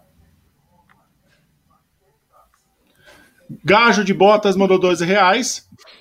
A rosca do Botas seguirá espanada? Ai, que isso. Que isso? Que isso. Nós estamos num programa de família. Toda, toda terça, toda terça-feira à noite. Foram 97 horas, Evelyn? Foram. É, não vai ganhar o prêmio da DHL. O mais não, legal... a, DHL, a DHL fez uma brincadeirinha lá com eles, né? Porque ah, fez, fez sobre o pit stop mais longo da história, não sei o que. A rosca do Bottas? A gente viu a rosca do Bottas na, na Drive to Survive, né? Eu não Que isso, Victor! Tenha modos! Aí já foi já que falaram da rosca. Né? E aí, Vitor? Ele não tem modos, vê. Ele não tem. Gajo de Botas mandou mais 12 reais. Acredito que, como evento automobilístico, nada se compara a uma 500 milhas de Indianápolis. Queremos um grupo do GP indo em caravana em 2022. Eles já estão falando lá no grupo, Vitor, que querem a hum. gente de guia turística em Indianápolis ano que vem. Eu vou com o maior prazer. Eu também. Eu vou. Nós iremos, nós todos. Vacinados. Isso. Agora o problema é o dólar, né? O dólar. Eles falaram, Vitor, eles falaram que é. eles se juntam e pagam pra gente ir. Ah, aí sim. Ah, agora, mas eu vou com o maior prazer. Eu vou, eu vou assiado, eu, vou eu, eu printei e vou cobrar é. isso todo o programa. Nayan Lima mandou 5 reais. Qual a programação completa do dia 20? Tudo. Bom, é, olha, teremos Fórmula 1, teremos MotoGP, teremos. In, eu não lembro das corridas exatamente. Moto, ó, Fórmula 1. Ó, pera aí um pouquinho. Fórmula 1 é França. Puta. Meu Deus do céu. Que horrível. A MotoGP eu não sei. Não sei. Nós temos a Indy, também não sei. Road America. Peraí. É, Road America. é o Kart Lake. Muito bem. E Fórmula a MotoGP, e... a MotoGP é na Alemanha. É na, na Alemanha. GP da Alemanha. Fórmula E, se não me engano, é Puebla, México. Rodada 20, dupla. 21. Rodada dupla. IP de Puebla. E Stock Car. Rodada dupla no Velocitar. Então, eu, eu me pergunto com todas as forças. Nós falamos de emoções, nós falamos aqui, nós estamos abrindo o nosso coração. A gente falando de rosca, do Botas aqui. Nós, não é um programa que a família brasileira quer a irmã nada, tirando a rosca do Botas. E aí, tem, e aí aparece aqui, ó. Olha quem que aparece aqui falando nisso. Olha aí. É impressionante. E aí? Mas, mas enfim, eu, eu me pergunto. Para quê? Para quê? E tem NASCAR ainda, é óbvio que tem NASCAR. Tem NASCAR e tem Fórmula 3. E Fórmula 3. Tem Fórmula 3 também? Tem. Então, vocês imaginam, ó, pessoal, eu vou fazer um, desabafo aqui, não deveria estar falando isso porque não precisa expor as coisas, mas assim, vejam, vejam vocês. Nós tivemos ontem no Grande Prêmio o recorde histórico de audiência do Grande Prêmio, histórico. Mais de 1 milhão e 100 mil acessos no Grande Prêmio, num final de semana que não era de Fórmula 1. Nós tivemos a corrida mais acessada da história do Grande Prêmio da MotoGP. Nós tivemos a corrida mais acessada da história da Indy, as 500 milhas de Indianápolis. Provavelmente hoje nós teremos o dia mais acessado da história da Indy em todos os tempos no Grande Prêmio. Por quê? Porque nós fazemos o melhor para você. Nós entregamos o melhor a você. Nós temos uma equipe. Várias horas. A gente vive em plantão, Evelyn. A gente vive. quieta. Nós vivemos em plantão. O que acontece quando a gente tem uma super equipe, e aí eu também falo pelos outros sites concorrentes, coitados. Eu, eles também não têm uma equipe tão grande quanto a nossa. Mas não há, não há, não há quem aguente, não há o que fazer naquele final de semana. Porque aí ficam três pessoas para a Fórmula 1, duas para moto, duas para Indy, duas para Fórmula E. A gente não nós tá. precisamos do seu investimento. Se você gosta de um jornalismo bem feito, independente, que possa é, trazer pessoas para trabalhar com a gente no final de semana da aquilo, aquilo, nós vamos precisar. E nós precisamos pagar os jornalistas, porque aqui nós pagamos, aqui nós não somos caloteiros com nenhuma outras empresas que ficam por aí que vão para falência e que aí não pagam os pobres jornalistas. Tem empresa até hoje está aberta que não paga jornalistas. Nós pagamos aqui em dia. Mas nós vamos precisar contratar pessoas para aquele final de semana. Porque, primeiro, a Evelyn, coitada, que é a nossa diretora de conteúdo, que organiza tudo, ela vai ficar tá lascada. Tá, tá lascada. Eu tô lascada nesse tá final lascada. de semana. Meu Deus do céu. Então, assim, eu peço encarecidamente, nós estamos inclusive vendo alguns currículos de frilas porque não será fácil. Não será fácil aquele final de semana. Eu tô te... Vai ter Fórmula 3, eu não sabia da Fórmula 3. Então, Tem Fernando 3, né? Silva, vai aqui, ó. E é cedo, hein? E é cedo, hein? Então, eu faço esse desabafo. Nós, jornalistas que trabalhamos com automobilismo e motociclismo, já estamos com a rosca presa como a do Bottas, sabendo que nós temos esse problema para lidar daqui três semanas. Esperamos contar com a sua compreensão e o superchat e... alheio, Gabriel. Pois não, Gabriel.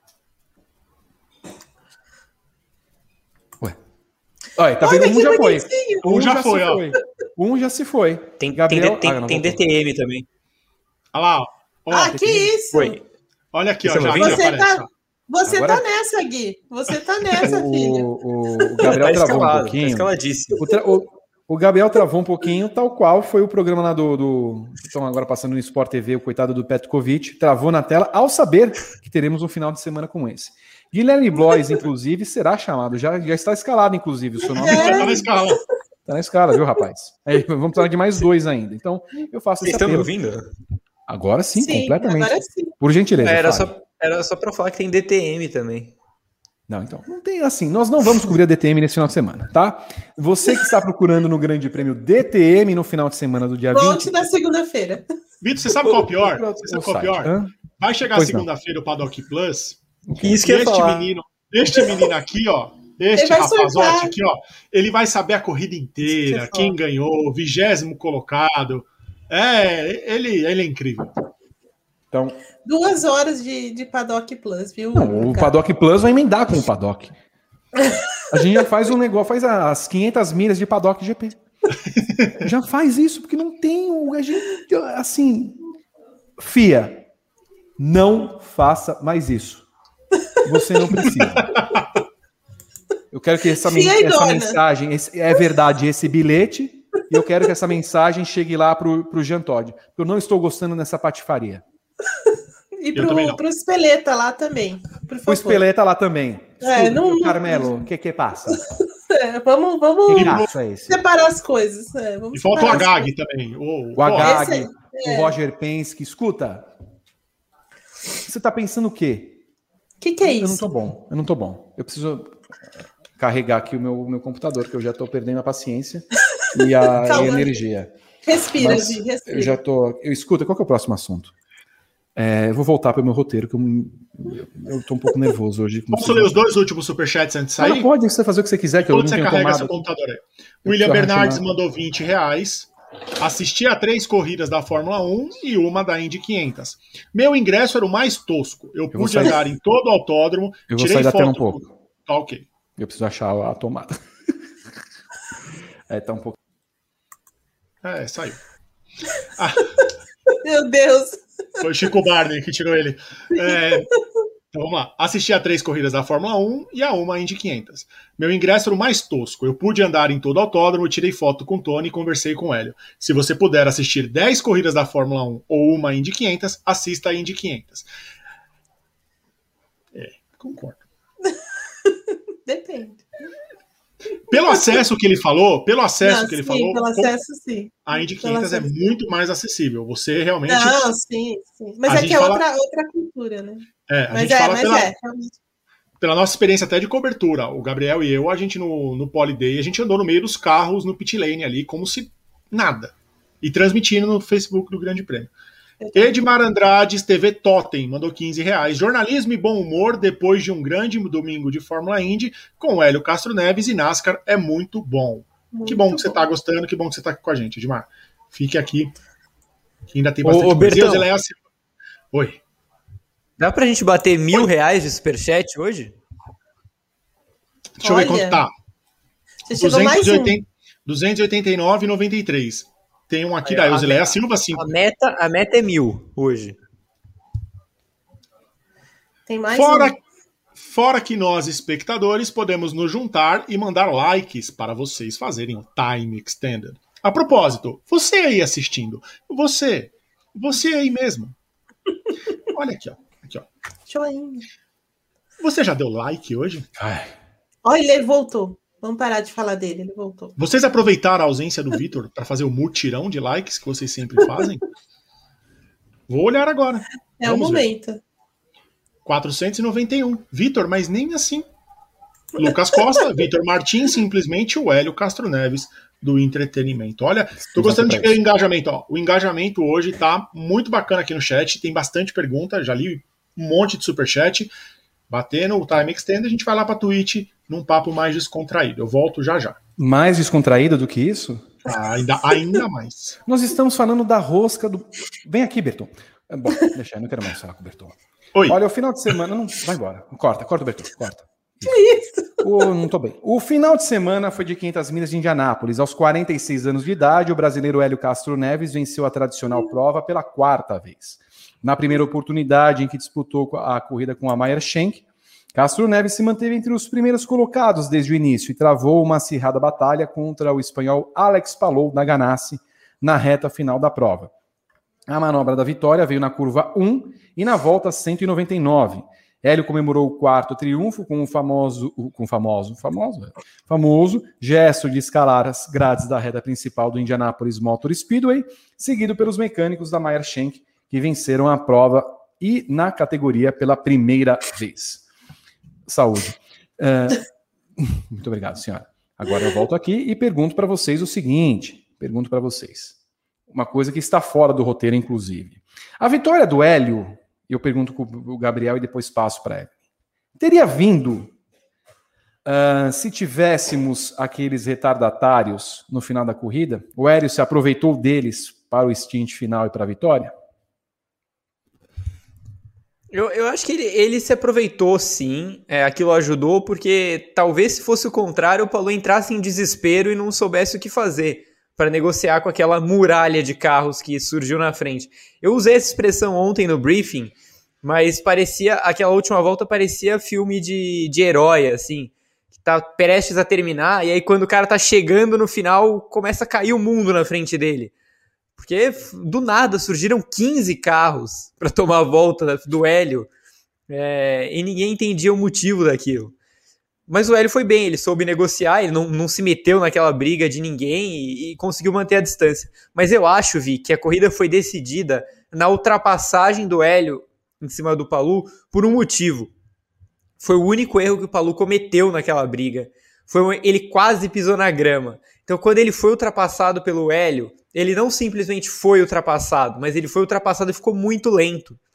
Então ali ele perdeu o contato que ele poderia ter para passar de volta na volta seguinte, que era o que estava acontecendo, né? Teve um momento em que eles estavam a cada duas voltas trocando posições. Mas quando o Hélio passou o Palu pela última vez, o Palu quase, quase perdeu o carro. E aí eu acho que foi ali que, que, que decidiu a, a corrida. Foi naquele momento, e aí sobrou um pouco de experiência para o Hélio, porque é, isso ficou claro, né? Na disputa, o Palu tinha o melhor carro. Acho que ele, inclusive, admitiu isso na entrevista. Ele disse que a derrota doía muito porque ele tinha o melhor carro. E ele tinha, de fato. A diferença é que, quando o Hélio estava atrás, ele sabia exatamente o momento para deixar o Palu na frente, sem incomodar, e dar o bote. E quando ele estava na frente, ele sabia quando ele tinha que ficar dançando na reta para cortar o vácuo quando ele podia deixar o Palu passar para dar o troco depois. Então, essa foi a grande diferença. O Hélio negociou essa briga pelo primeiro lugar muito melhor do que o Palu. E aí, né, gente, um tem 46 anos e 20 Indy 500 nas costas, e o outro tem 24 e estava na segunda. Eu acho que isso resume bem. Enquanto o Time Extended aparece em nossa tela, a nossa Evelyn Guimarães analisa como foi a vitória, tecnicamente falando, dos dois pilotos. Mas, assim, falando de um lado do Hélio, que a gente já falou bastante, é, Evelyn, a, a experiência falou muito mais alto, como o Gabriel falou. Mas é, traga à baila o seguinte ponto. Alex Palou vinha de um acidente nos treinos, né? Na classificação. Né? Ele saiu de novo e bateu aquele carro. Sim. Havia uma dúvida se o Palou viria para aquele Fast Nine com a força que teve, veio com força, mas ninguém colocava o Palou como um candidato à vitória. Talvez nem o Hélio. O Hélio muito pouco em relação ao que se esperava pela Ganassi. E do lado da Ganassi, ninguém esperava que a briga fosse além de Dixon e Canaã. E de repente, quando com um quinto de prova, Canaã e Dixon estão na miséria, só o, o Chip Ganassi pega o bonezinho dele ali do carro 9 e põe o 10, porque era o que tinha que fazer. E no final ele representou bem. Então, dá um outro peso também para a vitória. Não, sem dúvida, sem dúvida. É, na verdade, o menino cresceu no momento certo, né? Se a gente pode dizer assim, é, tendo um ritmo consistente ali o tempo inteiro. É, e eu, eu, concordo muito com o que o Gá falou, a gente já falava sobre isso no briefing ontem. É, ele tinha realmente o carro mais rápido, ele tinha o carro mais na mão. É, e o Hélio, na verdade, também tinha um carro muito bom, mas assim, não tão tão bem é, equilibrado, digamos assim, quanto o, o, do Palu. E o Palu soube tirar muito do carro, soube entender ali é, toda a dinâmica da corrida nesses, nesses momentos finais, principalmente. Só que a experiência do, do Hélio contou muito, né? Porque é, o, o, o menino sabia que o Hélio ia, ia tentar em algum momento, é, e aquela, aquele grupão né, de retardatários ali no, no fundo, é, ali no, no, no, na frente deles, na verdade, é, acabou é, bagunçando um pouco a estratégia dele, porque na real parece, pareceu muito que ele não sabia o que, que o que, que dava para tirar dali, e o Hélio conseguiu negociar melhor nesse momento, né? Então, assim, uma vez que o Hélio foi para frente, é, faltou aquele jogo para o menino tentar voltar e, e, e, rebater aquela ultrapassagem, mas já era tarde, né? Então, assim, o Hélio foi cozinhando galo ali aquele tempo inteiro para tentar no, no momento certo passar e, e, não, e não ter mais volta, né? Porque é muito, da, muito do que acontece na Indy, na Indy 500 especialmente, é isso: é você escolher o momento da ultrapassagem, né? Porque esse é o momento que, é, que, que, separa a vitória ali da derrota. Você conseguir colocar o carro no, na posição correta e não deixar que o cara responda é, imediatamente. Foi o que o Hélio fez. E muitas vezes ali na, nas voltas finais dava para perceber que o, o Hélio às vezes até tirava um pouco o carro, né? Tirava um pouco para não passar, não estava na hora de passar ainda. E o Palu na frente sabia disso, até ele falou sobre, sobre isso depois, né? Ele estava entendendo o que estava acontecendo, mas ele estava na pior situação possível, porque ele não podia ter essa. É, ter, ter esse é, fazer essa manobra, né? Ele tinha que continuar na frente de qualquer maneira. Então, assim, ele ficou com poucas opções, enquanto o Hélio conseguiu ter um cenário mais amplo do que fazer vindo de trás e passou no momento certo e ainda contou, ainda né, teve todo esse paredão de, de como o Gá falou, de, de retardatários e conseguiu entender bem como usar esse paredão a favor dele, passou no momento certo quando tinha de passar mesmo. Mas a impressão que eu tenho, assim, apesar de que o carro é, da Ganassi estava melhor e tudo mais, que em alguns momentos eles estavam muito equivalentes. Assim, é, e isso, isso dava para ver bem como o Hélio tirava um pouco da, da, da, velocidade, né? Não, não, não simplesmente se recusava a passar o cara ali, porque não era o momento ainda. Então, acho que o carro do Hélio também estava muito bom nessa parte final, dessa parte final de corrida mesmo. E o Scott Dixon e o Tony Canan, na verdade, deram um azar danado, né? Naquele, naquela falta de, de, de box fechado, naquele momento da, da, da, amarela ali, aí não tinha o que fazer, né? Não tinha o que fazer. Mas o Dixon ainda conseguiu. O Tony tem uma grande recuperação, mas o, o Dixon ainda conseguiu, em algum momento, se colocar até como. Poxa, acho que de repente dá para vencer, né? Tanto que a gente falava isso na, na redação, né? Pô, não acredito que o Dixon, depois de tudo isso, vai vencer. Mas tem um... essas são coisas que são próprias da, da Indy 500, né? Às vezes acontecem essas, é, essas circunstâncias, né? Não era o dia do Dixon, a pista não queria que ele vencesse é, ontem, né? O momento em que o Dixon perde a corrida, coitado, no que coitado. é uma das umas características dele. Ele veio poupando combustível e fica sem. Por causa de Stefano Wilson, meu Deus do céu. O que que André. Aliás, parabéns a Andretti pelo ótimo desempenho que teve ontem. Marco Andretti foi o melhor piloto, terminando em 19. Gosta sim está aí a cena de Stefano Wilson provocando a primeira das duas amarelas da corrida. É, eu quero chamar a atenção para dois pontos que vão além da, da corrida em si. Eu teve um, um superchat foi colocado agora, se o Bertão, Bertão puder colocar de novo, sobre o misto de Indianápolis, se pode voltar para a Fórmula 1. Alguma chance do retorno do misto da Indy? Eu não diria que é uma possibilidade remota, eu não tenho nenhuma informação, mas diante do que acontece no México e no Brasil com a pandemia, eu não duvidaria que a Fórmula 1 fizesse uma perna americana muito mais extensa do que, do que planeja e não, não creio que faria duas corridas em Austin, por exemplo.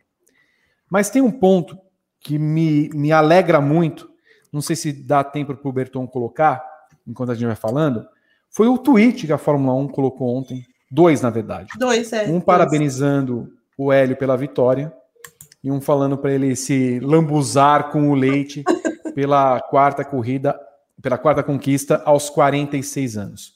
Eu jamais veria isso nos tempos de Bernie Eccleston. Eu não lembro se a Fórmula 1 fez isso nos anos anteriores, pós Bernie Eccleston, mas eu entendo, é, é, Gabriel e Evelyn, que há uma aproximação muito interessante que a Fórmula 1 tem feito com a Indy, e não só com a Indy. Hoje, inclusive, sai a notícia, né? O Stefano Domenicali esteve no GP da Itália nesse final de semana e vê em algum momento alguma chance de união entre as duas categorias, fazer um final de semana junto. Não sei como seria feito isso, mas é possível. Como seria possível Roger Penske e Stefano Domenicali, Ross Brown, darem as mãos para fazer um final de semana que seria formidável em Indianápolis? Não sei se com 500 milhas, mas digamos, seria um sonho. Já que sábado, por exemplo, das 500 milhas você não tem nada, colocar uma corrida de Fórmula 1 ao sábado encaixando Fórmula 1 e Indy 500 no mesmo final de semana. Apenas uns, até porque isso permitiria, por exemplo, os pilotos da Fórmula 1 tentarem correr as 500 milhas de Indianápolis. Jogando aqui ao Léo. Mas vejo com bons olhos, tá aí aqui, ó. Beba tudo, 46 anos e ainda conseguiu retweetando a mensagem do Indianapolis Motor Speedway, Gabriel. Vejo com bons olhos essa aproximação. Ah, eu não tenho a menor dúvida disso. É, inclusive, não tenho dúvida de que um dia vai acontecer de ter a Indy e a Fórmula 1 correndo juntas de alguma forma em algum fim de semana. É, você citou da parte da Fórmula 1, da aproximação, do Domenicali ter ido a Indianápolis, ter é, a, a, a, equipe Fórmula 1 ter visitado Indianápolis nos últimos meses, mais de uma vez, inclusive, é, terem dito abertamente à imprensa que eles realmente estão de olho no retorno, que eles gostam de lá. Mas tem o lado do Penske também. Se a gente for lembrar, quando o Roger Penske assume a Indy, é, ele, ele se baseia em dois pilares. Ele diz: o primeiro é a aproximação no mercado interno, o que seria fazer a Indy expandir dentro dos Estados Unidos e ter uma conexão com a NASCAR. Já aconteceu esse ano. Já teve fim de semana com Indy e NASCAR juntas. É, esse era o primeiro ponto. E o segundo é expandir a, a Indy para o mercado externo. E esse mercado externo é a Fórmula 1. Roger Penske disse, disse claramente que ele quer ainda se aproximando da Fórmula 1. E como isso pode acontecer? Eu só vejo com Indianápolis, né? Então, é, seria um sonho se isso acontecesse, seria maravilhoso. Acho que a gente já passou muito daquela fase de rivalidade entre as categorias. Isso já é, é até estranho falar isso, né? Mas a Indy perdeu por WO praticamente essa disputa, porque o Tony George resolveu acabar com a categoria e por muito tempo ele destruiu a Indy, é, separando em kart e RL. Só que desde que a Indy conseguiu a fusão, ela vem recuperando o espaço dela a passos muito largos. Eu acho que é cada vez mais visível como a Indy é competitiva, como a Indy tem piloto bom, como a Indy tem pilotos que poderiam muito bem estar no grid da Fórmula 1 e não estão, azar da Fórmula 1, sorte da Indy. A, a Indy tem ótimos circuitos, a Indy tem um carro cada vez mais seguro, né? O que muita gente até pouco tempo falava, né? Não, porque a Indy é muito perigosa. Olha os acidentes que tiveram e olha o que aconteceu com as pessoas, nada, né? É, no, você não vê mais carro da Indy decolando, dando flip quádruplo carpado, não tem mais isso. É, então, assim, a Indy deu muitos passos para melhorar e ela chegou muito perto do seu auge. Eu a gente fez um texto em 2018 falando que a Indy vivia a melhor fase dela desde que houve aquela ruptura brusca, né? E hoje ela está melhor do que ela estava em 2018. E isso é muito bom. Os números de audiência nos Estados Unidos são bons, os números de espectadores nos autódromos são bons. E, e, e, cada vez mais você vê o interesse de quem perde a vaga na Fórmula 1 de querer se reconstruir na Indy, né? Você viu isso com o Marcos Ericsson, você vê com o Roman Grosjean, o Kevin Magnussen quer fazer isso. É, é muito legal, muito legal esse movimento. E um detalhe, Evelyn Guimarães: a Liberty Media, gloriosa, tem ações na Meyer Shank, que ganhou a corrida é. de ontem. Exatamente, tem sim. E não, e a gente assim, essa essa aproximação, isso a gente tem que dar o crédito a quem merece, né? McLaren, né? A McLaren começou, é, foi quem deu o primeiro passo para essa aproximação quando o Zac Brown decide colocar o, o Fernando Alonso para correr as 500 milhas, convence, né, o Alonso a correr as 500 milhas em 2017.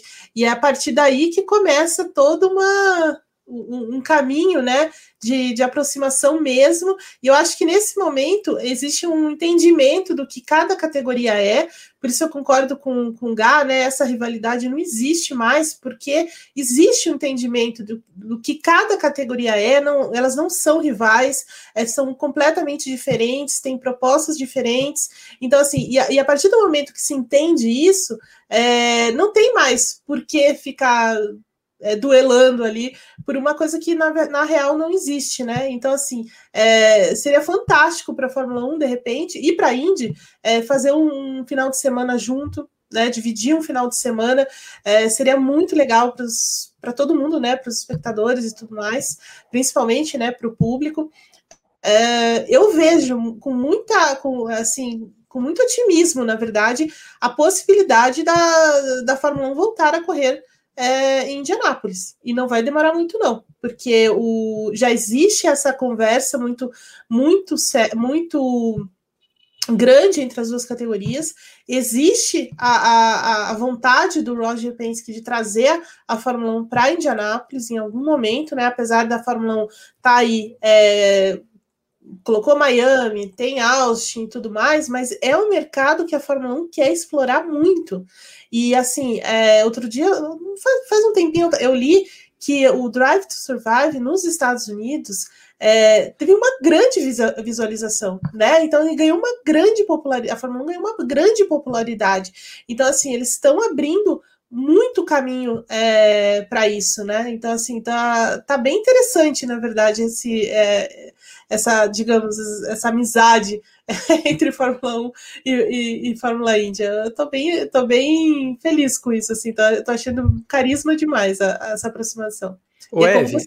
Oi. Você diria que o DRS do Bottas faz sucesso nos Estados Unidos? Olha, não sei, Gá. Acho que Deus. sim, né? Que, onde vamos terminar esse programa? Aliás, falando onde vamos terminar esse programa, já, já eu, que. Eu, eu, não vi, eu não vi o DRS, viu? Só queria deixar claro. Já que, já que lançou o gancho, nós temos um vídeo para lançar do Hélio Castro Neves e temos uma foto bombástica de Hélio Castro Neves com. O olha, DRS. Não, não, essa foto só vai para o Time Extended. essa foto só vai para o Time Extender. Quem quiser ver a pouca vergonha que eu vi agora, que eu recebi agora, a pouca vergonha, só vai ver lá em twitch.tv barra grande prêmio. Tá? Nós vamos continuar o nosso programa lá daqui a pouco. Mas é uma pouca vergonha, que está no nível desse programa quando começou a descer por causa do Bottas. O programa começou a baixar o nível por causa da rosca do Bottas. O problema é o. DRS. Posso ler os dois últimos superchats? Pode, então? porque eu tô, eu, tô, eu tô impactado. Eu também, acabei de ver a foto aqui. A foto já tá pronta para ir pro ar. É, eu tô aqui. Eu, eu preciso ler superchat para acalmar, Vitor. Eu tô, tô Tá, nervoso. tá, indign- tá indign- tá indignado. Indignado. O André Seixas por 10,90. Superchat para lembrar que 20 de junho é França, Victor. Tô de Tem, eu folga. falei. Eu tô de O folga Ricardo. porque eu vou. É, mas é só para lembrar da gente que é na França, Victor. Aquela corrida. Eu, eu tô de folga por razões médicas. Isso Rafa- me lembra o, o pica-pau. E na França aí, Fifi? Lembra dessa aí? Fica tonto. Então, ó, enquanto eu leio os últimos superchats, vocês já vão deixando a live da Twitch aberta, twitch.tv barra grande prêmio. Eu já vou iniciar lá assim que eu terminar aqui. Eu vou passar duas Calma, propagandas. Calma, não. Eu tô avisando, só tô explicando como é que vai funcionar, Vitor. Deixa a aba aberta. Ainda nós temos Fórmula 1 para terminar aqui. Exato, Aí quando falando terminarmos a Fórmula 1, a gente vai. Deixa só a aba aberta. É, Porque senão a pessoa fecha falar. aqui e Não fica sai esperando daqui. aqui. Não, não sai daqui. É o rosto de aberto. botas. Nipoluso mandou 5 reais. Parabéns a Mayer Schenck e ao Hélio na Indy 500. E Caio Larson e Hendrick na Coca-Cola 600. A prova da NASCAR de 100 km pode ser para provocar a Indy, Gá? Você acha que a Indy tem, a NASCAR tem 600 milhas para falar que é maior que a Indy 500? Não, né? É, Assim, a NASCAR é. Sempre tem corrida de 6 horas e meia, então é normal ela ter uma corrida maior que a Indy. É, Agora, ela podia, ela podia ser tão boa quanto, né? E isso ficou devendo. É, foi bem, bem, bem mais ou menos a corrida. E eu que gosto da NASCAR. A corrida de 500 milhas da NASCAR é uma terça-feira, né, Gá? E chegou também uma pergunta lá dos nossos assinantes, no grupo do WhatsApp. Faz tempo que eles não mandam pergunta lá. O do Davi. Com o Ricardo em má fase e o Pato Howard indo fazer um teste no final do ano em Abu Dhabi, podemos ver em um futuro Lando Norris e Pato na McLaren? Davi Ferreira, lá do Rio de Janeiro. É puxado isso aí, hein? Que Eu você não acha? sei, né? O Lando Norris comentou a Indy 500 na, na, na Sky Sports nesse final de semana, né? Tem o Zac Brown lá, sempre muito né, li- ligado com o pezinho na Indy também. Eu não sei, viu? Dependendo do calendário da Fórmula 1, pode rolar, sim. Não sei, o que, que você acha, é, Gá? Eu, eu acho que não. Eu acho acha que não? Eu, eu acho que a fase imaginar Pato na Fórmula 1 já passou um Já pouquinho passou. Por, por motivos dele mesmo, assim. A, a chance que ele teve do nada quando ele foi pro programa da Red Bull, assim, ele saiu de uma carreira que parecia promissora na Indy para do nada bater na porta da Fórmula 1. Só que ele foi muito mal no, quando ele teve a chance na Red Bull e bateu e voltou, né? Eu acho que, eu acho que já passou isso. E aqui a última, Bernardo Chaves, nossa categoria de base. Não só nos Estados Unidos, mas aqui no Brasil também. Vários jovens aqui passaram a acompanhar a Fórmula 1 por conta de Drive to Survive. Isso é um perigo. né? Na minha opinião, isso é um perigo. Então é isso, Por que um perigo? Porque tem um roteiro, né, Vitor? E as pessoas seguem o roteiro do Drive to Survive e, e inflamam amor e ódio por causa do roteiro do Drive to Survive. É, é maravilhoso que tem um monte de gente acompanhando as corridas, mas eles levam pro coraçãozinho. Então a gente vê um monte, umas brigas desnecessárias de amor e ódio por piloto, que é inflamado pelo roteiro de Drive to Survive. Nós temos um roteiro nesse programa, não temos? Temos. O seu coração fica inflamado quando sai do roteiro? Não, imagina, nunca, mas a gente sai do roteiro. A, a gente fica brigando aqui à toa, como a gente Sim. em certos lugares? Sim, Fica. às vezes. Uma vez ou outra. Não, mas aí a gente discute o programa. Não é que a gente tá no roteiro, ó, vamos brigar no minuto 42. Não, isso não, ver. isso não, isso não, isso não. Isso jamais. A gente É não se prestaria é a isso esse que eu tô- favor. É isso que eu tô falando. Tá? Inclusive, deixa eu falar uma coisa. Eu me perdi um pouco no nosso roteiro, porque a gente foi tanto pra lá e pra cá. Eu ia falar um negócio que até eu também esqueci. Hoje não, não tá fácil. Vocês estão É, eu- falando aí do, do- Ah, não, eu lembrei, lembrei. É mais fácil ver o Lando Norris nas 500 milhas com o Pato do que o contrário. Tenho, tenho esta impressão. Tenho essa impressão. Ó, nós vamos voltar para a Fórmula 1 e daqui a pouco nós vamos para. Daqui a pouco, não é agora. Daqui a pouco, deixa a aba aberta twitch.tv barra grande prêmio, que nós temos dois assuntos para tratar no Time Extended. Nós somos legais hoje, hein? Meta baixa de likes e dois assuntos muito importantes para tratar lá na nossa twitch.tv barra grande prêmio. Já faça a sua fusão para que a gente vá lá. Escuta, nós temos facilmente agora para vocês o momento em que vocês vão dar os palpites para o final de semana do GP do Azerbaijão de Fórmula 1 e começo com, com a Evelyn Guimarães, que dará o seu pódio para esse final de semana e chama todos no chat para fazer o mesmo. Olha, eu acho que esse final de semana Verstappen, Leclerc e Hamilton. Hum. Só para saber assim, o que, que vai acontecer com o Pérez? com o Pérez, ah, ele termina em quinto, né? E em quarto? em quarto é o Bottas. Ah, puxa vida, da rosca. Ou da rosca. É, porque ele anda bem lá, não tem como. Hum. Mas as circunstâncias da corrida vão colocar esse pódio. Gabriel curtiu o seu pódio no final de semana. Então, eu queria lembrar que o Val anda muito bem em Baku. Val. É, Sim, é, ele, é, ele é uma, bem. É uma das pistas favoritas dele, né? Baku, Sochi, Austrália. É, e o Pérez diz que os circuitos favoritos dele são os de rua. E é por isso que minha aposta vai ser Hamilton, Verstappen e Leclerc. Muito bem. Pera um pouquinho. E o Bottas? ele, vai, ele vai bater no Pérez. Ah, não é possível. Na, na briga pelo nono lugar, na primeira volta. Eles vão classificar um pouco mal, e aí na briga pelo nono lugar eles vão bater. É um bom Muito palpite, bem. Gá. Eu gosto. Acho que vai dar Hamilton, Verstappen e Pérez. Não vai sair muito disso, não. Eu não estou muito animado para a corrida desse final. Eu quero estar enganado, claro. Mas não estou muito animado para a corrida desse final de semana. Você já separou o caderninho da, do coquetel? Inclusive, não sei, não sei onde está, Evelyn. Ah, tá ali, já achei. Mas já está tá ali pronto para que aconteça isso nesse final de semana. Sim. Lembro a todos, então, que esse é o momento já para vocês estarem com a aba aberta em twitch.tv barra grande prêmio, tá? Nós temos dois assuntos principais que nós vamos tratar lá, na twitch.tv barra grande prêmio, no time extended do Paddock GP. O primeiro assunto, Hamilton. Vocês devem ter visto o stories que ele colocou hoje. Quero colocar a baila também sobre Copa América e atletas brasileiros.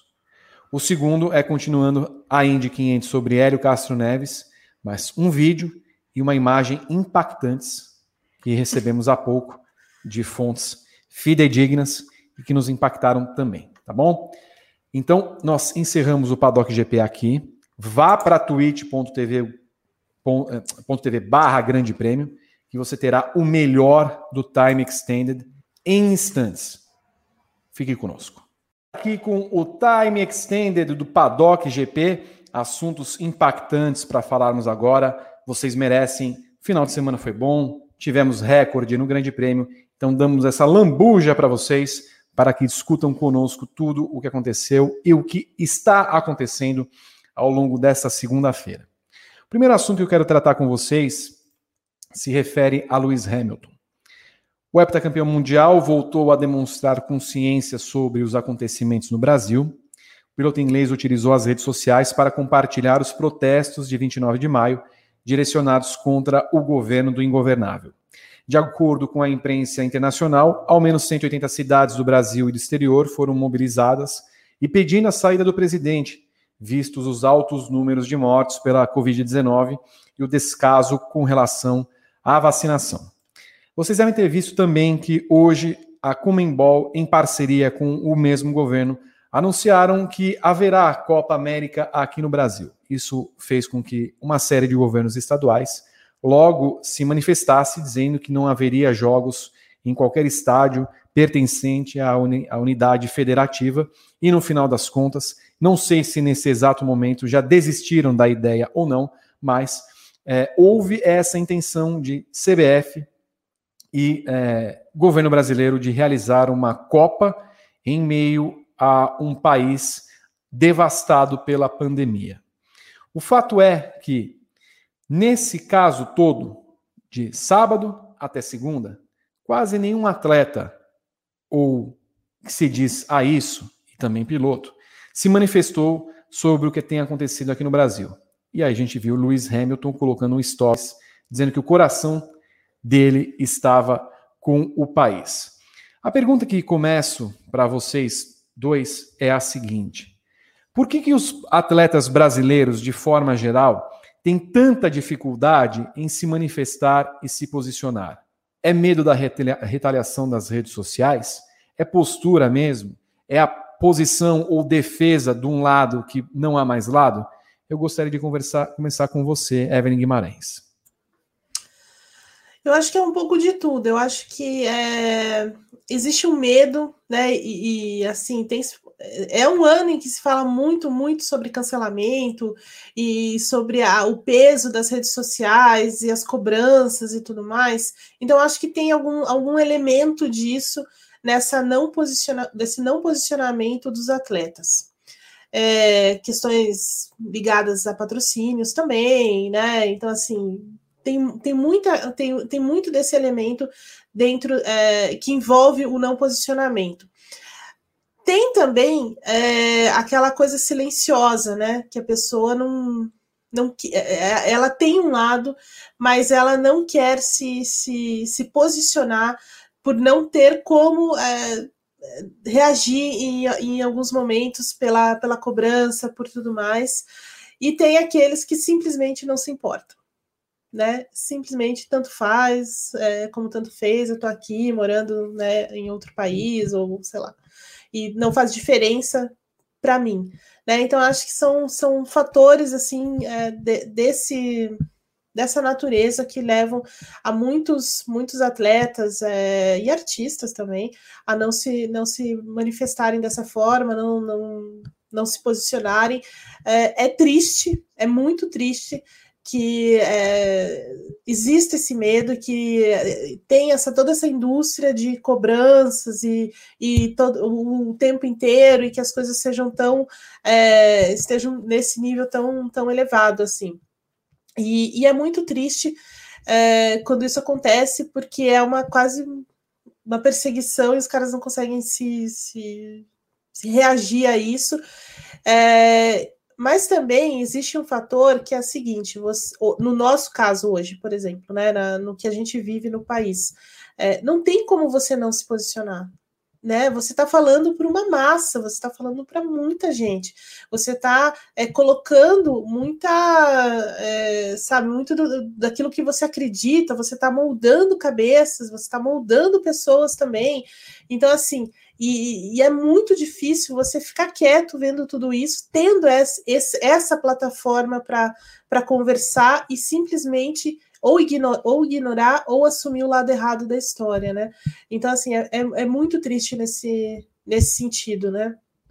E, e, é mais ou menos, eu, eu imagino que é mais ou menos isso que acontece com os nossos atletas. É por isso que eles não se posicionam, ou por um grande medo do cancelamento, um grande medo de patrocínios, é, mas ao mesmo tempo eles não entendem com quem eles estão falando e o poder que isso tem. Né? E, e, e vai por, por, toda essa linha, assim, mas no fundo, no fundo, é, é muito triste ver que existe essa linha e que é, existe essa, é, esse medo de, de se posicionar, de trazer as questões à baila, de até conversar com seus patrocinadores sobre isso, porque até o patrocinador tem uma responsabilidade social em cima do que acontece, em cima do que você está falando, em cima das coisas, porque hoje, por exemplo, hoje são situações em que é, deveria existir um, um, sabe, um movimento maior dos, desses atletas, que são pessoas que falam para muita gente que modam muita cabeça, porque assim, é, o que a gente está vendo no Brasil hoje é sim um genocídio, é sim uma, sabe, você está matando a sociedade, você está empobrecendo a, a, a, sociedade, você está deixando pessoas passando fome mesmo, entendeu? E, e você está vendo isso acontecer, então assim, você tem que conversar, você tem uma plataforma para fazer isso, você, é, sabe, não dá para simplesmente é, fechar os olhos e vou só treinar ou vou só é, cuidar dos meus patrocinadores, não tem como fazer isso né? Nesse momento precisa de coragem. Eu entendo a questão do medo, do cancelamento, dos patrocinadores, enfim, eu entendo essa parte. Mas é, é importante um posicionamento nesse momento porque é uma situação limite. Né? E se nem numa situação limite você consegue se posicionar, aí é um problema sério. Né? Aí é muito grave mesmo.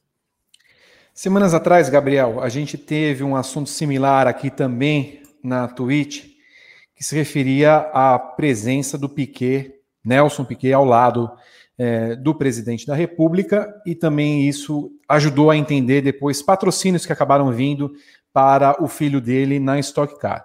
E fomos, inclusive, muito achincalhados por essas pessoas, o que num, num, lado pessoal me levou a escrever um texto no blog, coisa que não fazia há, há um tempo, que para nós não importa ter esse tipo de audiência, há um momento que você tem de ter um posicionamento na vida, e obviamente não é o nosso posicionamento, não é o meu posicionamento, e não é o posicionamento de ninguém que aparece no Grande Prêmio que está conosco como amigo e colega de trabalho.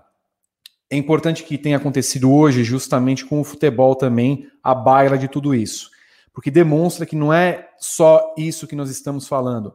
Nós não estamos é, comentando uma situação limítrofe, como disse a Evelyn Guimarães, por causa do automobilismo. Nós estamos cobrando que atletas do vôlei, do basquete, do futebol, principalmente porque é o esporte de massa do país, que se posicionem e que é, estejam duros em relação a coisas que são inadmissíveis como a realização de uma Copa desnecessária, desnecessária em termos esportivos e muito mais em termos humanos, humanitários. Ninguém precisa de uma de futebol para sustentar o pão e circo que esse presidente da República quer passar. Também, talvez, em retaliação a tudo que aconteceu no último sábado, por conta das manifestações ao longo do país inteiro. Mas não ter um sindicato de atletas, não ter o técnico da seleção brasileira, não ter os jogadores mais importantes que embora tenha visto o Thiago Silva se manifestando a favor da realização da Copa América, ele que talvez nem jogue machucado que está depois da final da Champions League.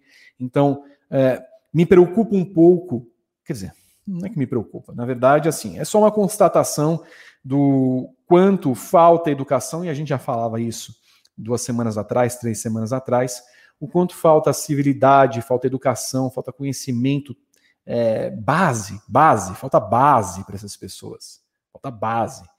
Porque o, te, o, o próprio vôlei é a expressão máxima disso. O vôlei brasileiro se locupletou de patrocínios estatais, sobretudo do Banco do Brasil, nos últimos 20, 25 anos, e a gente vê grande parte desses atletas pedindo privatização, apoiando o atual governo e tudo mais, assim, não, não tem conhecimento, não sabem do que estão falando, entendeu? E como a gente falou, a internet está aqui para a gente entender, para buscar e, e, talvez vir um atleta como Hamilton que pouco sabe da situação brasileira, mas que procura se, se valer de, de alguns conhecimentos, de notícias, é uma vergonha sobretudo para os pilotos brasileiros, em ver que um cara lá fora que não é brasileiro está preocupado e antenado com o Brasil, enquanto aqui está todo mundo, nossa, preocupado com o seu mudinho, com o poker, com corrida, e só sai e não sai disso tudo mais, e, e fotinho no, no, Instagram e tudo mais. Queria passar a palavra para você, Gabriel. É, eu não tenho muito a acrescentar ao que vocês falaram. Eu acho que acho que alienação é uma boa palavra para definir o que acontece no esporte brasileiro, é, especialmente no futebol, mas no automobilismo muito, muito mesmo. É, e acho que tem dois fatores aí que pesam muito. Um é o que vocês já falaram do, da questão contratual, de patrocínios, é, as pessoas, os atletas, enfim, têm medo de não podem se posicionar em alguns aspectos por cláusulas contratuais e coisas do tipo. É, Há um outro tipo de interesse também, por exemplo, no automobilismo, muitos desses pilotos têm outras empresas, é, têm outros negócios, e, e a gente sabe que algumas empresas têm se beneficiado muito com o governo atual, né? enquanto o país inteiro sangra, tem uma certa parcela da população que, por incrível que pareça, está se dando bem. É... E tem uma questão também, Vitor, de que mais no caso do futebol até do que do automobilismo, é, tem muita gente que não tem interesse em buscar informações fora de uma doutrina que eles seguem. É, são pessoas, por exemplo, que seguem Silas Malafaia. Né? Então, é, como você pode falar para uma pessoa que segue Silas Malafaia é, que o que Silas Malafaia está pregando é errado? É, a gente está falando de um cara que é absurdamente influente no Brasil. Né? Então, é, é a, o ponto em que a gente chegou para tal governo atual passa muito por isso. Passa muito pela formação de sociedade nos mais diversos fatores. Não é simplesmente uma questão política, é também uma questão religiosa, é uma questão de educação, porque é, a, a, gente fala, a gente pede mais educação no Brasil justamente por isso, para que as pessoas tenham acesso à história, é, para que as pessoas entendam o que aconteceu no Brasil anos atrás, é, e nem faz tanto tempo, hein? É, foi 50 anos atrás, nem tudo isso. E só que tem gente que passou por isso e mesmo assim resolve apoiar movimentos muito parecidos. Aí eu já, aí eu já acho que não é, não é burrice e nem falta de informação. Aí já eu levo para o outro lado mesmo. É, e de verdade, Vitor, assim, é, conhecendo as, os atletas, a maioria dos atletas, como a gente conhece, eu prefiro que eles não se posicionem do que, se, do que eles se posicionem porque eu espero o que o Thiago Silva falou para baixo. Muito bem. É, só para não deixar a informação, é, desistiram da Copa América ou continua com essa ideia tosca? Não, ainda não desistiram, mas muitos estados já deram para trás, já falaram que não vão receber a competição. É, então agora eles estão tentando angariar sedes é, alternativas dentro do Brasil. Agora já teve ministro falando que talvez não tenha, não é bem uma certeza. Uhum. Mas de qualquer jeito, assim, é, quem está acompanhando essa história já conseguiu reparar que o governo federal que deixou na lixeira, no, no spam, o e-mail da Pfizer oferecendo 100 milhões de doses, respondeu em menos de 10 horas, é, confirmando a realização de um torneio internacional no Brasil no meio de uma pandemia. Isso explica também por que, que o, o genocida em exercício usa tantas camisas de futebol, até porque ele tem um apreço muito mais por um esporte, ou por ficar agradando a torcida, torcida, torcida, do que exatamente prover ao povo que tem morrido aos milhares todos os dias uma vacina, e como tem comprovado a CPI nesses últimos tempos, é, com as pessoas que lá estão sendo chamadas eu espero que todos tenham consciência do, do, momento em que estamos vivendo. Talvez a gente nunca esperasse viver esse momento. A gente vai sair um dia desse, desse momento, espero que vivos, porém sãos, e principalmente conscientes das pessoas com que lidamos. Eu reparo e, e que cada vez mais há uma divisão muito clara. E como eu escrevi naquele texto, não é um muro que você bate por manipulação de alguém a pedido de qualquer pessoa. Esse muro está lá, ele vai continuar existindo e está muito claro quem vai ficar de um lado e quem vai ficar do outro. Eu espero que vocês tenham essa consciência para depois não chegar 30, 40 anos e vocês passarem, ah, eu estava errado. Não há tempo para isso. Uh, meninos, eu tenho que falar para vocês que nós temos um vídeo de Hélio Castro Neves e gostaria que o Rodrigo Berton colocasse na tela a existência e o porquê desse vídeo.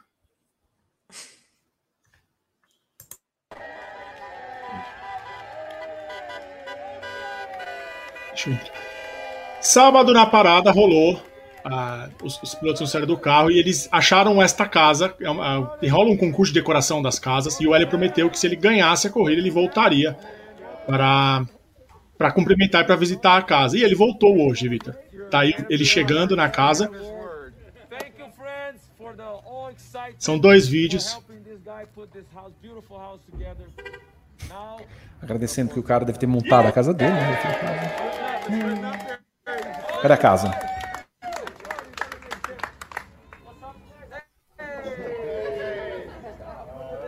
Tem ele ali de Homem-Aranha, ó.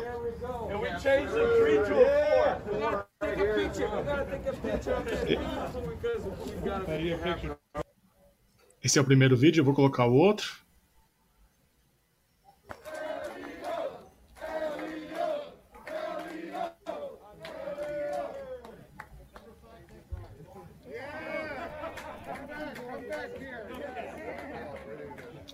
Mesmo todo mundo vacinado, notem que tá todo mundo de máscara, né? Uhum. Os Estados Unidos já tá com a, a vacinação bastante avançada, mas eles continuam usando Rapaz. máscara. Rapaz bebendo ali, interessou? Ele distribuindo camisetas. O Burbach 500 falou uma coisa. Atrás desse rapaz que acabou de colocar a camiseta tem uma placa que é muito legal. Eu até printei. Já já eu boto lá no ar para vocês verem. Tem uma placa falando que Black Lives Matter. é, que eles acreditam na ciência, que o amor é. É tipo, Então, aquela já- camisa, é tipo aquela camisa do Mick Schumacher. Exato. Eu vou pegar aqui o print e já coloco aqui na tela. Nós estamos. é, fizemos essa pergunta ontem também na, no Twitter. Como é que vocês colocam o Hélio Castro Neves na história do automobilismo brasileiro? Começo com você, Gabriel. Então, essa, essa pergunta já me deixou em dúvida ontem e continua me deixando, né? Mas é, eu coloco ele na quarta posição. É, acho que os três da Fórmula 1 são um patamar complicado de se atingir. É, até até pelo- pe- pelos feitos, mas também pelo jeito que eles foram é, importantes dentro do Brasil também. Infelizmente, o Hélio não tem o reconhecimento aqui que ele deveria ter, o tamanho que ele deveria ter. É, os outros três têm. É, e aí você pega Piquet e Senna pelo número de títulos na Fórmula 1, Emerson Fittipaldi porque conquistou na Fórmula 1 e na Indy também, e no fim das contas ele abriu a porta para todo mundo nas duas categorias, então é, acho muito difícil alcançar esse, esse status dos três. Mas é, para mim ele está em quarto ali, porque quatro vitórias em Indianápolis, ele simplesmente é o maior vencedor da história da maior corrida do mundo. É, é incrível isso. Daqui a pouco temos uma foto reveladora. Você, Evelyn Guimarães. Ah, também, tá na quarta posição também, assim, atrás dos, dos três campeões da Fórmula 1. Tem o Hélio, não tem, não, não tem como você não colocar, e até um pouco mais até. Mas é isso, assim, é, é na quarta posição sim, porque ele, ele tá fazendo história, né? E na maior corrida do mundo, quatro vezes. Ninguém, é, assim, não tem como você colocar uma comparação nisso. E, e eu concordo com o Gá quando ele diz assim, ele não tem o reconhecimento que ele merece aqui no Brasil. Nem o Canaã tem, né? E o, e o Canaã é o, é o quinto. Então, assim, é, é uma pena que, a, que as pessoas não entendam, não consigam entender, não consigam ver a dimensão que é essa corrida, a importância que ela tem, o quão difícil é ganhar essa corrida, né? É, tá aí o Alonso que não, de, que não deixa mentir, né? O quanto é difícil. Então, assim, talvez das três, né, do, do, da Tríplice Coroa, é a mais difícil de vencer. E ele venceu quatro vezes. Então, assim, não tem como você colocar ele em outra posição. É claro que os títulos da Fórmula 1 são. Eles têm um peso muito grande é, pela história, enfim, por uma série de coisas. O Emerson tá dentro dessa, desse top 3, porque ele, como o Gá lembrou, ele abriu a porta nas duas categorias, ele também tem vitória nas 500 milhas, ele tem título na Fórmula 1. Então, assim, é, é, é, por isso, na verdade, mas assim, é, o, o Hélio é muito grande, muito grande mesmo, tem um peso enorme para a história do automobilismo, para a história do esporte no Brasil de forma geral também. É difícil prever alguma coisa, Gabriel e Evelyn, mas o que se uh, pode entender da carreira do Hélio a partir de agora, não só considerando a possibilidade de que ele pode voltar para a Índia como um piloto regular um cigarro, um cigarro, cigarro, é que vai fumar, um segundo carro da, da Meyer Shank. Afinal, agora há dinheiro para isso e creio que a Meyer Shank já vem com uma força muito grande para colocar esse segundo carro, até mesmo nessa temporada. Não duvidaria de uma ampliação da, da campanha do Hélio nesse ano. Mas o que a gente pode prever e entender que o Hélio pode é, é, se basear para sua carreira nos anos futuros. Inclusive para o seguinte: será que agora ele tem uma meta pessoal? Já alcancei a quarta e eu quero ser a quinta. Ah, eu, eu quero a quinta para ser o único na história. E quanto tempo eu tenho para isso? Eu estou com 46. Vou me dar o prazo de 50 anos, por exemplo, para conseguir isso e tudo mais? Ou não? É, só fazer as 500 milhas. O, o, o, que conseguimos entender agora do momento e o que essa vitória abre o leque para o Hélio? Gabriel.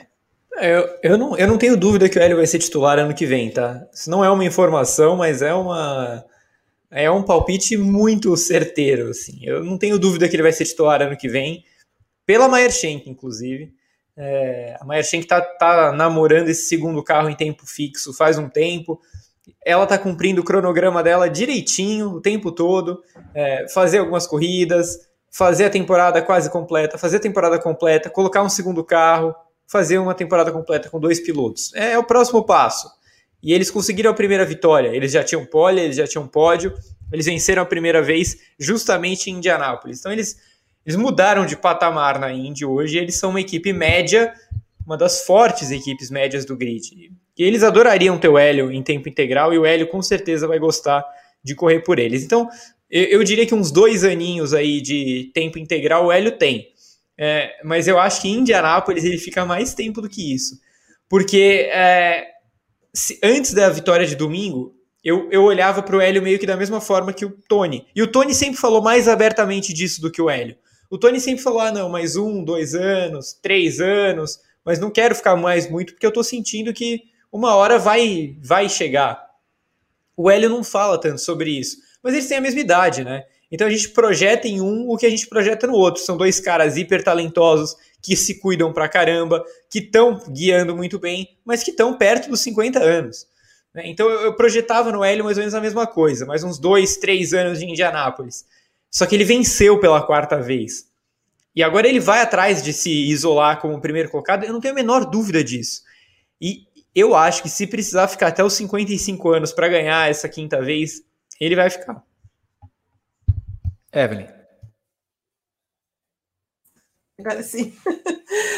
Eu concordo com o Gá. Eu acho que é, ontem até fizeram essa pergunta para ele durante a coletiva lá, é, se essa vitória já impulsiona uma ampliação da, do, da, da operação com a, com a equipe, é, se já impulsiona um segundo ano aí completo na Indy com eles, e ele, assim, é, ele acha que sim, ele tem uma, uma visão muito otimista nesse sentido, então, assim, concordo que com, quando o Gá fala que, com, assim, é muito provável que ele é, seja titular para a temporada toda no ano que vem, acredito nisso também. É, de repente, mais um ou dois anos de verdade fazendo o, campeonato completo da Indy e depois é, mais algumas é, edições da Indy 500. Acho que é plenamente possível. É, é, um cara que se cuida muito fisicamente, que trabalha muito, é, que trabalha muito com a cabeça também. Então, assim, tem uma vida muito regrada, muito boa, né? Também. Então, assim, não, não vejo razão para que isso não aconteça. Né? Não vejo razão realmente para que isso não aconteça. A Indy tem uma, um nível é, de trabalho muito diferente de outras categorias, não é como a Fórmula 1, por exemplo, né, que tem 23 corridas em países diferentes, uma exigência maior. É, a Indy está no mesmo país, tem menos é, etapas, então é muito, é, é, é muito assim ele dá essa chance para a pessoa, para o cara desenvolver uma carreira muito longa mesmo, como está acontecendo nesse, com a Indy, né? É, o Tony, o Dixon, vários pilotos que é, vão, vão estender a carreira ainda por, por muitos e muitos anos, né? Então, assim, eu, eu vejo dessa forma também esse futuro do, do Hélio Castro Neves. Muito bem. Promessa e dívida. Promessa e dívida. Nós temos uma foto aí que o Rodrigo Berton vai colocar que os nossos spotters, os nossos paparazzi, tiraram em Indianápolis e mandaram para nós. Veja nesse momento esta cena.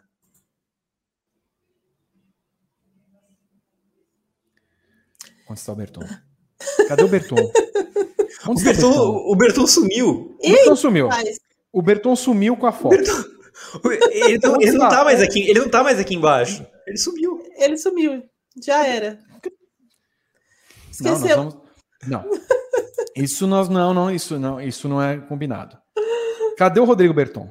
Ó, tá voltando.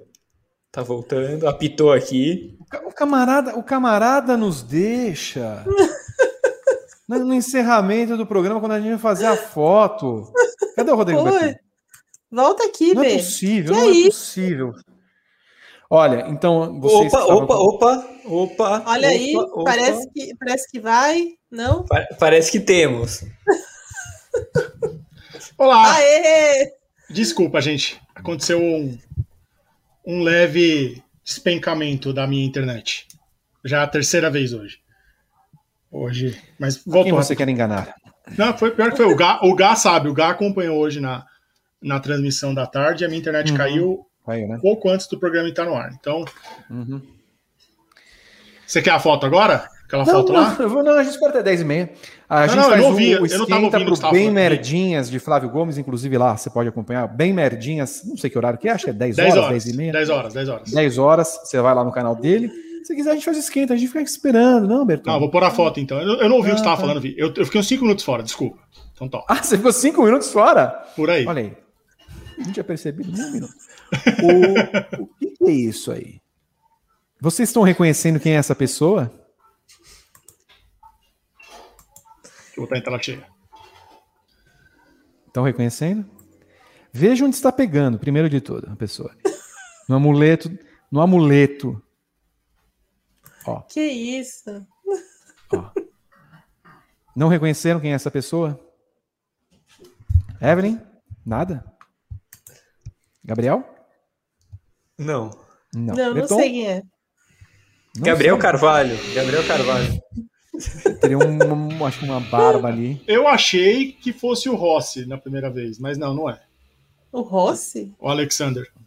Nada? Não. Pessoal no chat, nada? Ninguém tá falando sobre quem que é? Vamos ver se o. Quem que tá. Vai, vai colocando aí, vamos ver. Ó, tem aqui, tá... ó. Todd, colocando. Todd Talbot.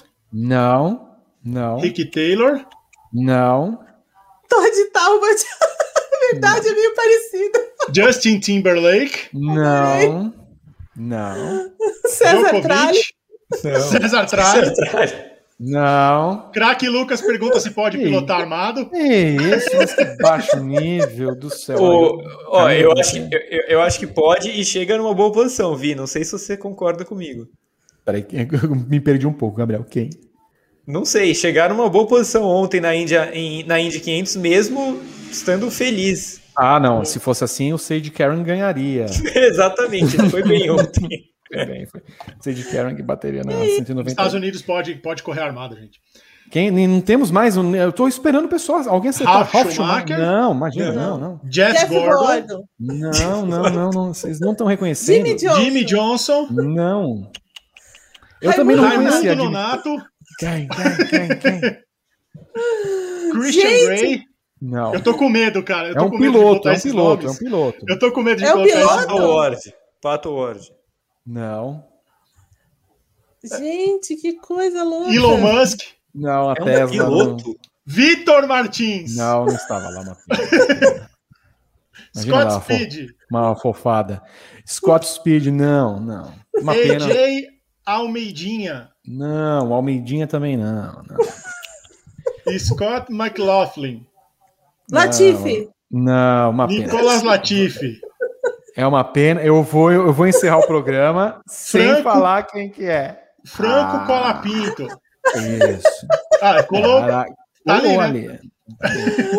Tyler Bass, o pai do Marco Greco. Não, não é, não é, não é. Uma pena. Juliano uma pena. Viana, Med Macarrão. Não. Ned Macarrão, não, não, não.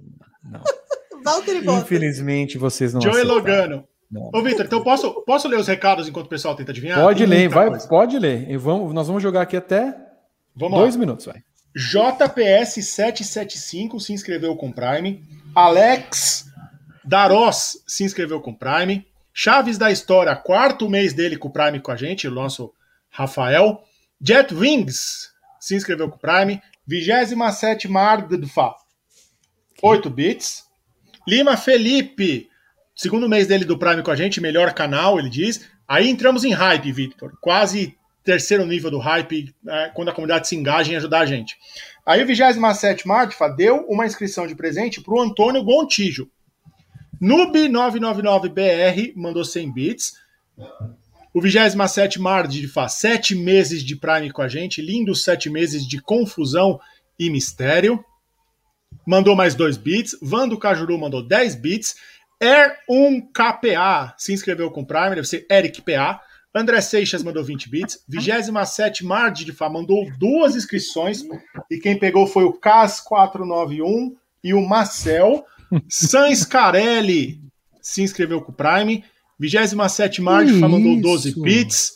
André Seixas R mandou 10 bits. E Irving NCL mandou 5 bits. Muito obrigado a todo mundo que participou. Ainda tem um superchat do Rafael, é, do Rafael Coelho que ficou lá da, da live do YouTube, que ele pergunta sobre a Copa América. Deixa eu pegar aqui na, na minha aba.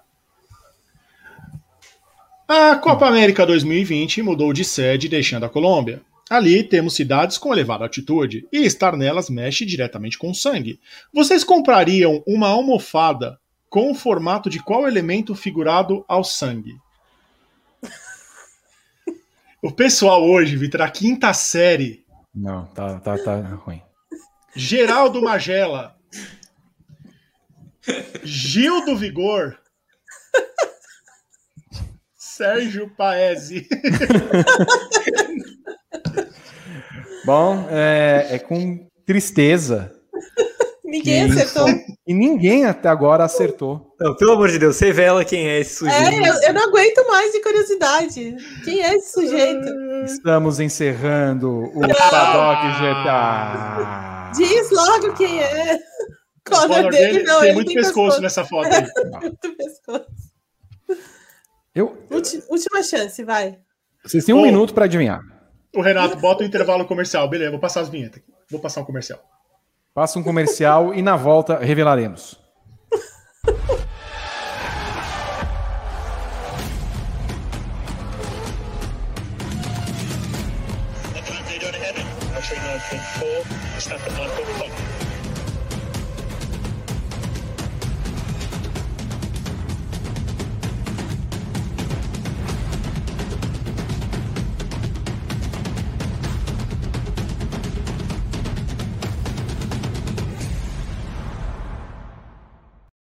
Novo Sistema Vertuo. Com qualidade e crema extraordinários. Um novo ritual Nespresso. Para saborear novas e diferentes possibilidades. Redescubra seu café. Nespresso. What else? E quem é na foto, Vitor? Ah, mas isso aqui, olha aqui, o piloto Francis Pierre Manjarrol. Ah, não dá, não é possível, não é possível que o baixo nível empresarial. Alguém mandou aqui, Alguém mandou aqui que era o, o mecânico da oficina Simas Turbo. Ah, não é. Olha, olha. Vando Kajuru fala que é o karateka Shimpato Yamazaki. Yamazaki? Não. Acertaram. Acertaram, enfim. Acertaram, enfim. Alex Palou é o homem da foto. Nossa! Que é isso? Não. Não, não é, não é. Não pode ser. Sim. Ô, Vitor. Ah. Saulo Porto, é, não é possível. Um beijo pro Saulo Porto. É bom, depois dessa não me resta a fazer. Ah, é, era, era o palpite mais fácil, mas não parece nem um pouco o Palu. O que, que fizeram não. com ele? É assim, eu também não adivinhei. Me falaram que é. Eu. Eu não sei. Eu não sei, não. Mas como a pessoa que passou a foto tem conhecimento de causa, entendeu? P pode ser, por exemplo, o kicker do Indianapolis Colts, a gente não faz ideia.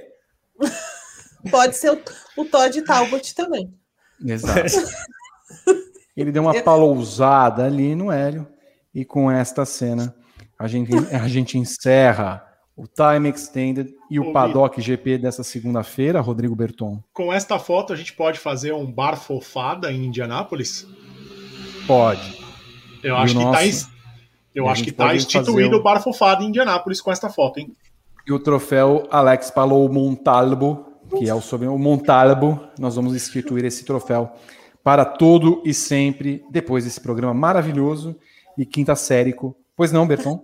Ó, o Sync Rider fala, Palu estaria de macacão. Não, porque essa foto provavelmente é de hoje. O Hélio foi fazer uhum. as fotos é, oficiais. É de, hoje. É de hoje. É de hoje. Então ele tava de macacão. A Andréa Leite, que, é, que trabalha com ele, tá postando fotos o dia inteiro do Hélio fazendo entrevistas, a foto com o troféu, foi tudo feito hoje, tem que fazer com, com o macacão.